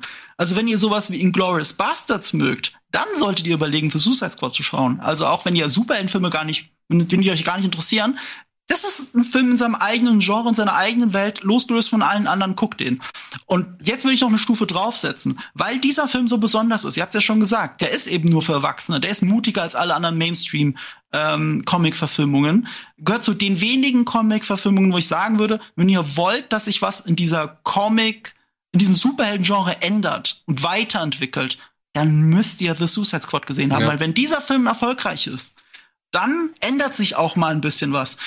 Ganz frisch die News, wir haben die News gar nicht besprochen, das war von gestern Nacht. Der, ähm, der DC-Filmchef bei Warner, äh, Walter Hamada, glaube ich, ähm, hat äh, bei äh, The Hollywood Reporter gesagt, dass James Gunn nach Guardians of the Galaxy Volume 3 äh, zurückkommen wird zu DC. Zumindest ist es im Gespräch. So, es sind Projekte geplant. Und, und das ist schon mal ein gutes Zeichen. Also. DC, die große Stärke, die DC hat gegenüber Marvel, ist, dass, dass die Filme sehr unterschiedlich sind. Und äh, manche sind scheiße, manche sind super und dazwischen gibt's wenig. Und bei Marvel, die große Stärke von Marvel ist, dass alle Filme einigermaßen gut sind. Alle. Es gibt einen richtig schlechten Marvel-Film gibt's nicht. Es gibt nur richtig geile und es gibt okaye Filme. Und, äh, und die, The Suicide Squad ist einer dieser, ein, an dieser Ausschläge auf dieser Amplitude, der ganz weit oben ist. Und deswegen guckt den Film. Ja. Ähm, ich würde sogar auch noch ergänzen, das ist halt der Film, was ich so beeindruckend finde, der ist chaotisch, ja, klar, Total, ja. aber er ist auch gleichzeitig straight. Es gibt ein klares Ziel und egal welche Abzweigung Gunn nimmt, sie führen alle zum gleichen Ziel. Den riesengroßen Rick and Morty Endgegner Seestern, den wir halt aus den Trailern kennen. Und obwohl es halt wirklich dann so chaotisch und so, so zügellos auch teilweise, ist, so maßlos. Ne? Ja, du hast ja wirklich, total. also allein der Soundtrack, da wird ja fast jeder coole Song, der in den letzten 80 Jahren irgendwie mal äh, geschrieben worden ist, wird er ja reingeballert. Das So. ist James Gunn. Auch das ist James Gunn, aber trotzdem hat man, also ich zumindest, ich hatte selten das Gefühl, dass Gunn das Chaos nicht im Griff hat, Mhm. dass Gunn genau weiß, was er da tut und dass Gunn mit einer Überlegung Comedy Beats oder Comedy, sag ich mal, Elemente und Action Elemente und so weiter setzt und abwechselt, dass du nie irgendwie genau wissen kannst, was jetzt eigentlich passiert. Selbst wenn du weißt, ah, okay, jetzt wird das und das sein, bringt er dann immer noch mal einen Dreh rein in, einen- in, in einen gewissen Moment, in eine gewisse Szene. Also der Film ist tatsächlich echt angenehm unberechenbar, verrückt, kontrolliert in seinem Chaos und ey, dann ist der da, also wirklich, es gibt, ich habe den jetzt zweimal gesehen, an der gleichen Stelle ist mir so ein richtig schöner warmer Schauer der Rührung durch den Körper gegangen, weil ich nicht für möglich gehalten hätte, dass ich da in diesem Film sitze und eine Figur, von der ich vorher noch niemals gehört habe, ja, dass ich plötzlich irgendwie Sympathie, Mitgefühl für die entwickle, ja, also Redcatcher. Mhm. Ei, ei, wirklich, ich hätte es nicht gedacht. Ich sitz da und krieg eine Träne ins Auge, weil ich das so rührend finde, was Ganda macht. Ja. Weil er schafft es halt in diesem allergrößten Quatsch. Und ich sag's nochmal, da geht's um einen gigantischen Seestern aus dem All. Ja, das wissen wir, das ist im Trailer bekannt. Da geht es um einen gigantischen Seestern aus dem All. Und ich sitz da und denk mir, ey, der gibt mir gerade eine Botschaft auf den Weg, dass es heißt, dass es gibt für alles seinen Platz in dieser Welt. Ja. Und das fand ich so rührend. Das fand ich so charmant. Er schafft es, diesen Superhelden-Quatsch auf ein menschliches Level runterzuholen, dass du, dass ich da mitgehe, dass ich da irgendwie, das ist ein Man on a Mission Film. Da ist nicht jede Figur wichtig. Da muss ich nicht von jeder Figur den Hintergrund kennen. Da muss keiner irgendwie komplex großartig sein. Es ist Aufgabe dieser Figuren, dass sie teilweise einfach nur sterben. Im Namen der Mission draufgehen. Das war bei Kanonen von Navarone so. Das war bei den Sieben Samurai so. Das war bei der ersten Suicide Squad so. Das ist bei den, all diesen Filmen, die auch Marco aufgezählt hat. Dirty Dozen und so weiter. Da muss ich nicht diese tiefe Charakterzeichnung haben. Aber ich brauche, also, aber ich kann zumindest mich darüber freuen, dass da Figuren sind, die mir nicht völlig egal sind. Und das hat Gunn geschafft. Dass selbst so ein, so ein Polka-Dot-Man, von dem ich auch vorher nichts wusste, dass der mir ans Herz wächst. Dessen Make-up hätte ich ja gern gehabt, ne? Das ist, das ist ja mega. Aber das, was du sagst, für die, für diesen Kern, äh, findet er halt immer an unterschiedlichen Punkten äh, des Films diese Moment. Hintergrundgeschichte. Ja. Ne? Also keine weit ausschweifende, aber so, dass du eine emotionale Bindung schon äh, zu denen findest. Und äh, die, die webt er halt einfach sehr gut ein, so dass sie überhaupt nicht stören, dass sie nicht zu lang sind und äh, trotzdem so dem Charakter eine gewisse Persönlichkeit geben. Und das ist geil. Und, und eine Sache noch, die ich kurz hinzufügen möchte. Ich möchte eigentlich so viele Sachen hinzufügen, aber was dieser Film geschafft hat, ich bin inzwischen echt so angeödet von den großen CGI-Finalen, die, weiß ich nicht, bei Mortal Engines, bei Detective Mhm. Pikachu, bei, ja, Black Widow und was weiß ich. Also wirklich bei diesen ganzen großen, ja, Showdowns, wo noch mal richtig auf die Effektfeuertaste äh, Feuertaste Ja. gedrückt wird, so. Da, da, da habe ich, das habe ich schon mehrfach gesagt, da, da gehen meine Augen kapitulieren dann irgendwann so, ne? Also da habe ich irgendwie, dann, dann möchte ich nicht mehr. Und dann fallen mir auch teilweise mal so die Augen zu. Nicht, weil ich unbedingt müde bin, sondern einfach, weil ich einfach nicht will. Einfach too much. Ja, es ist, drauf, es ist ne? zu viel so, auf Fast and Furious und was weiß ich. Und James Gunn hat hier in diesem Film eins der ersten Finales, Finale, Finellis, Finellis. also ein Finale geschafft, bei dem ich nicht dieses, diese Überforderung wahrgenommen habe, sondern wo ich wirklich Bock drauf hatte, weil er auch in den entscheidenden Momenten nochmal das Tempo wieder rausnimmt, um zu zeigen, was ist da passiert, was ist da passiert. Du kriegst aus verschiedenen Perspektiven alles gezeigt und hast am Ende ein stimmiges Gesamtbild und kannst dich dann ja, wie alle anderen voll in die Action oder eben halt in den Seestern stürzen so. Das Ja, ist total. das das fand ich erstaunlich, dass das mal wieder so ein so ein CGI Finale war, von dem ich nicht angeödet oder halt irgendwie angegriffen wurde oder ich weiß nicht oder oder an, ange wie soll man wie soll man sagen, ange angeschläfert wurde. Sagen wir so. Ja. Ja, aber das stimmt. Und Marco hat ja eben gesagt, du brauchst eigentlich, äh, du brauchst Suicide Squad von 2016 äh, Nicht zu kennen, aber trotzdem hat er halt am Anfang ja eigentlich einen netten, netten Wink so an den ersten Film geliehen. Den, den fand ich schon geil. Also ich glaube, wenn du den ersten kennst und weißt auch so, äh, wer da mitgespielt hat und so, dann, dann kriegst du halt im ersten Moment noch mal einen Lacher geschenkt. Ja. Und das fand ich schon geil und auch äh, wie er dann so Zeitsprünge einwebt. Ne, das macht er nicht Texttafel rein, sondern manchmal muss man wirklich drauf achten. Ich hatte, es gab eine Szene, da dachte ich, ach so, Moment, da stand ja was.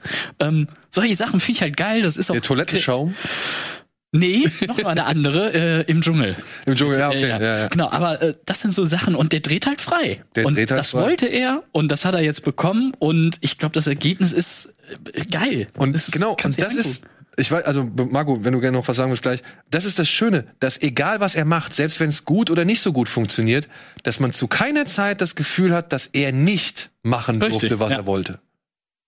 genau.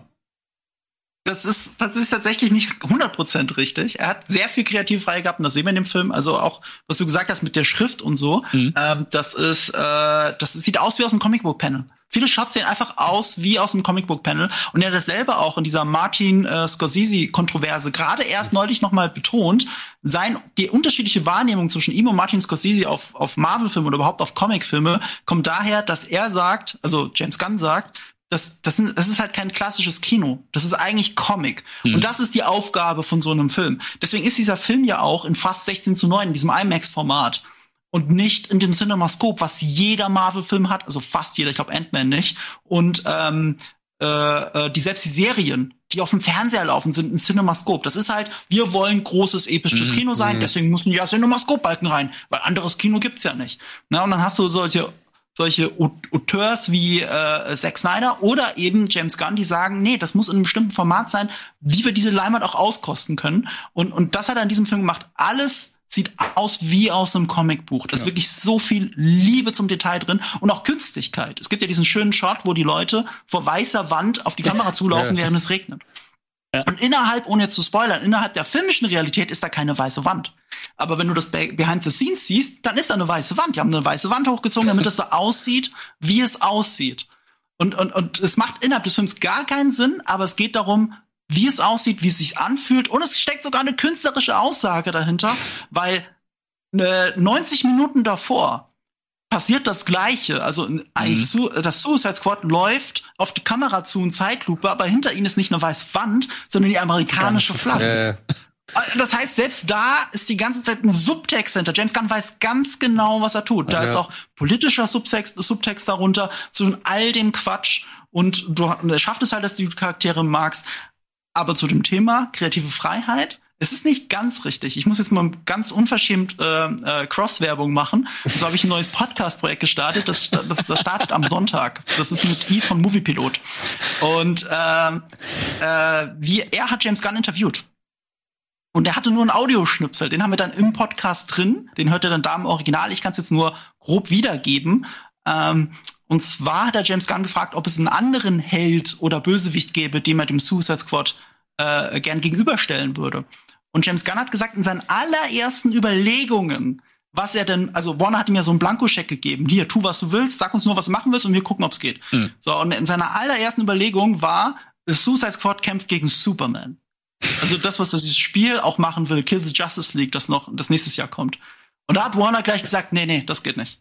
Also, äh, kannst vieles machen, aber Superman killen geht nicht. Oder äh, nicht killen, sorry. Superman wäre in diesem Szenario gedankenkontrolliert gewesen auf der bösen Seite und Suicide Squad muss gegen ihn kämpfen. Und das war kein, das war kein Pitch, der durchgegangen ist. Also absolute künstlerische Freiheit hatte er nicht, aber er hatte so viel künstlerische Freiheit wie vielleicht sogar noch nie ein DC-Regisseur. Ja. Ja, Also die haben auch aus dem Joker-Erfolg gelernt. Joker ist halt weg von diesem DC Extended Universe und ist halt sein eigenes Ding und war mega erfolgreich. Ja. Und jetzt ziehen sie das halt knallhart durch. Und deswegen sage ich ja, es ist so wichtig, dass Suicide Squad erfolgreich wird, damit wir mehr davon kriegen. Und dann reden wir noch mal drüber, ob ob's James Gunn Superman mit dazu holen darf oder nicht. Wenn der Film auch noch mal erfolgreich wird und ich hoffe, er wird erfolgreich. Ich wünsche es diesem Film wirklich ich von ganzem Herzen, denn das ist mal wirklich was anderes in dem in dem Umfeld. Ja, auch dieser Film wird seine Studiogrenzen haben, das will ich gar nicht abstreiten, so, dass man da irgendwie, weiß ich nicht, ein Esel plötzlich vergewaltigt, wird man halt in diesem Film nicht sehen.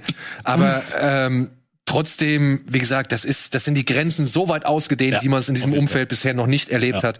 Und das sollte man eigentlich echt genießen, auf der Leinwand Und so wie konsequent. möglich. Also er bricht dann nicht ab, wenn er Nee. das andeutet, sondern er zeigt halt. Genau. Und allein die Tatsache, dass dann CGI-High eine echte Puppe auseinanderreißt, zaubert mir halt auch wieder ein Lächeln aufs Gesicht.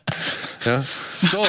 Und der ist überraschend gut gemacht, weißt du? Im, Ja. im ersten Trailer dachte ich noch so, ach, der CGI-High, ich weiß nicht, ob das so gut funktioniert. Genau das habe ich auch Weil, gedacht. Äh, äh, Ja. Wie es halt bei Trailern so ist, aber auf der Leinwand flawless, Ja. ohne Probleme. Und äh, es lebt natürlich auch davon, also du siehst auch bei den Schauspielern, dass da halt ein echter Schauspieler war in so einem High-Gitter-Kostüm.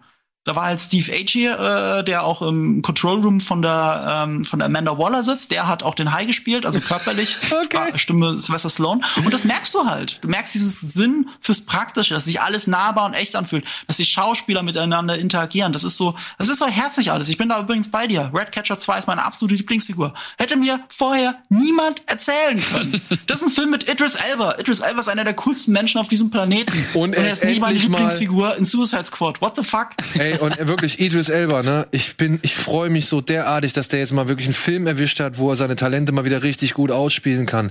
Das ist hier der Ganzlinger, den wir eigentlich gewollt haben, aber den wir jetzt halt verdienen, so, ne? Also, ähm, das ist wirklich, ich bin wirklich, das hat mich so gefreut. Auch Margot Robbie ähm, wieder wirklich kriegt ihre schönen Momente, so. Ich hoffe, sie wird noch mal ein bisschen weiterentwickelt. So langsam ist sie jetzt halt immer die gleiche. Da müsste eigentlich jetzt mal was passieren in den einzelnen Filmen, aber für den Moment hier wundervoll. Ja. Ja, wirklich wundervoll. Also so viel Überraschung in diesem Film, so viel Spaß, so, ja. so viel Gewalt und so viel Freiheit.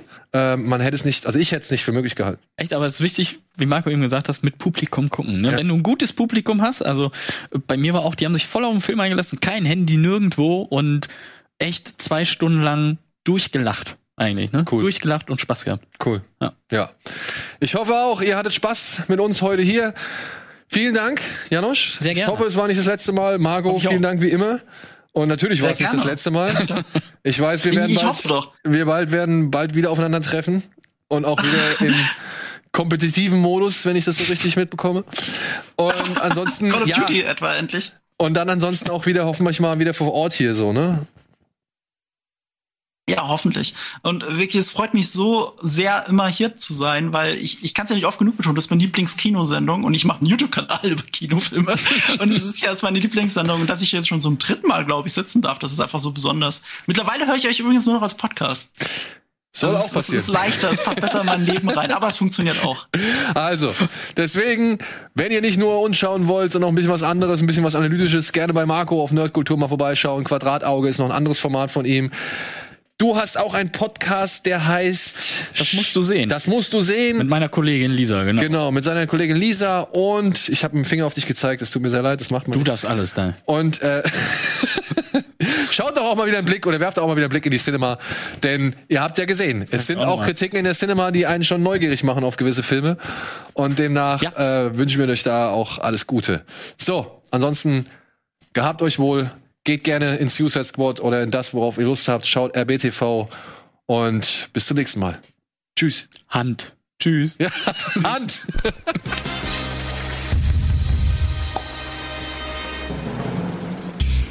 Diese Sendung kannst du als Video schauen und als Podcast hören. Mehr Infos unter rbtv.to/kinoplus.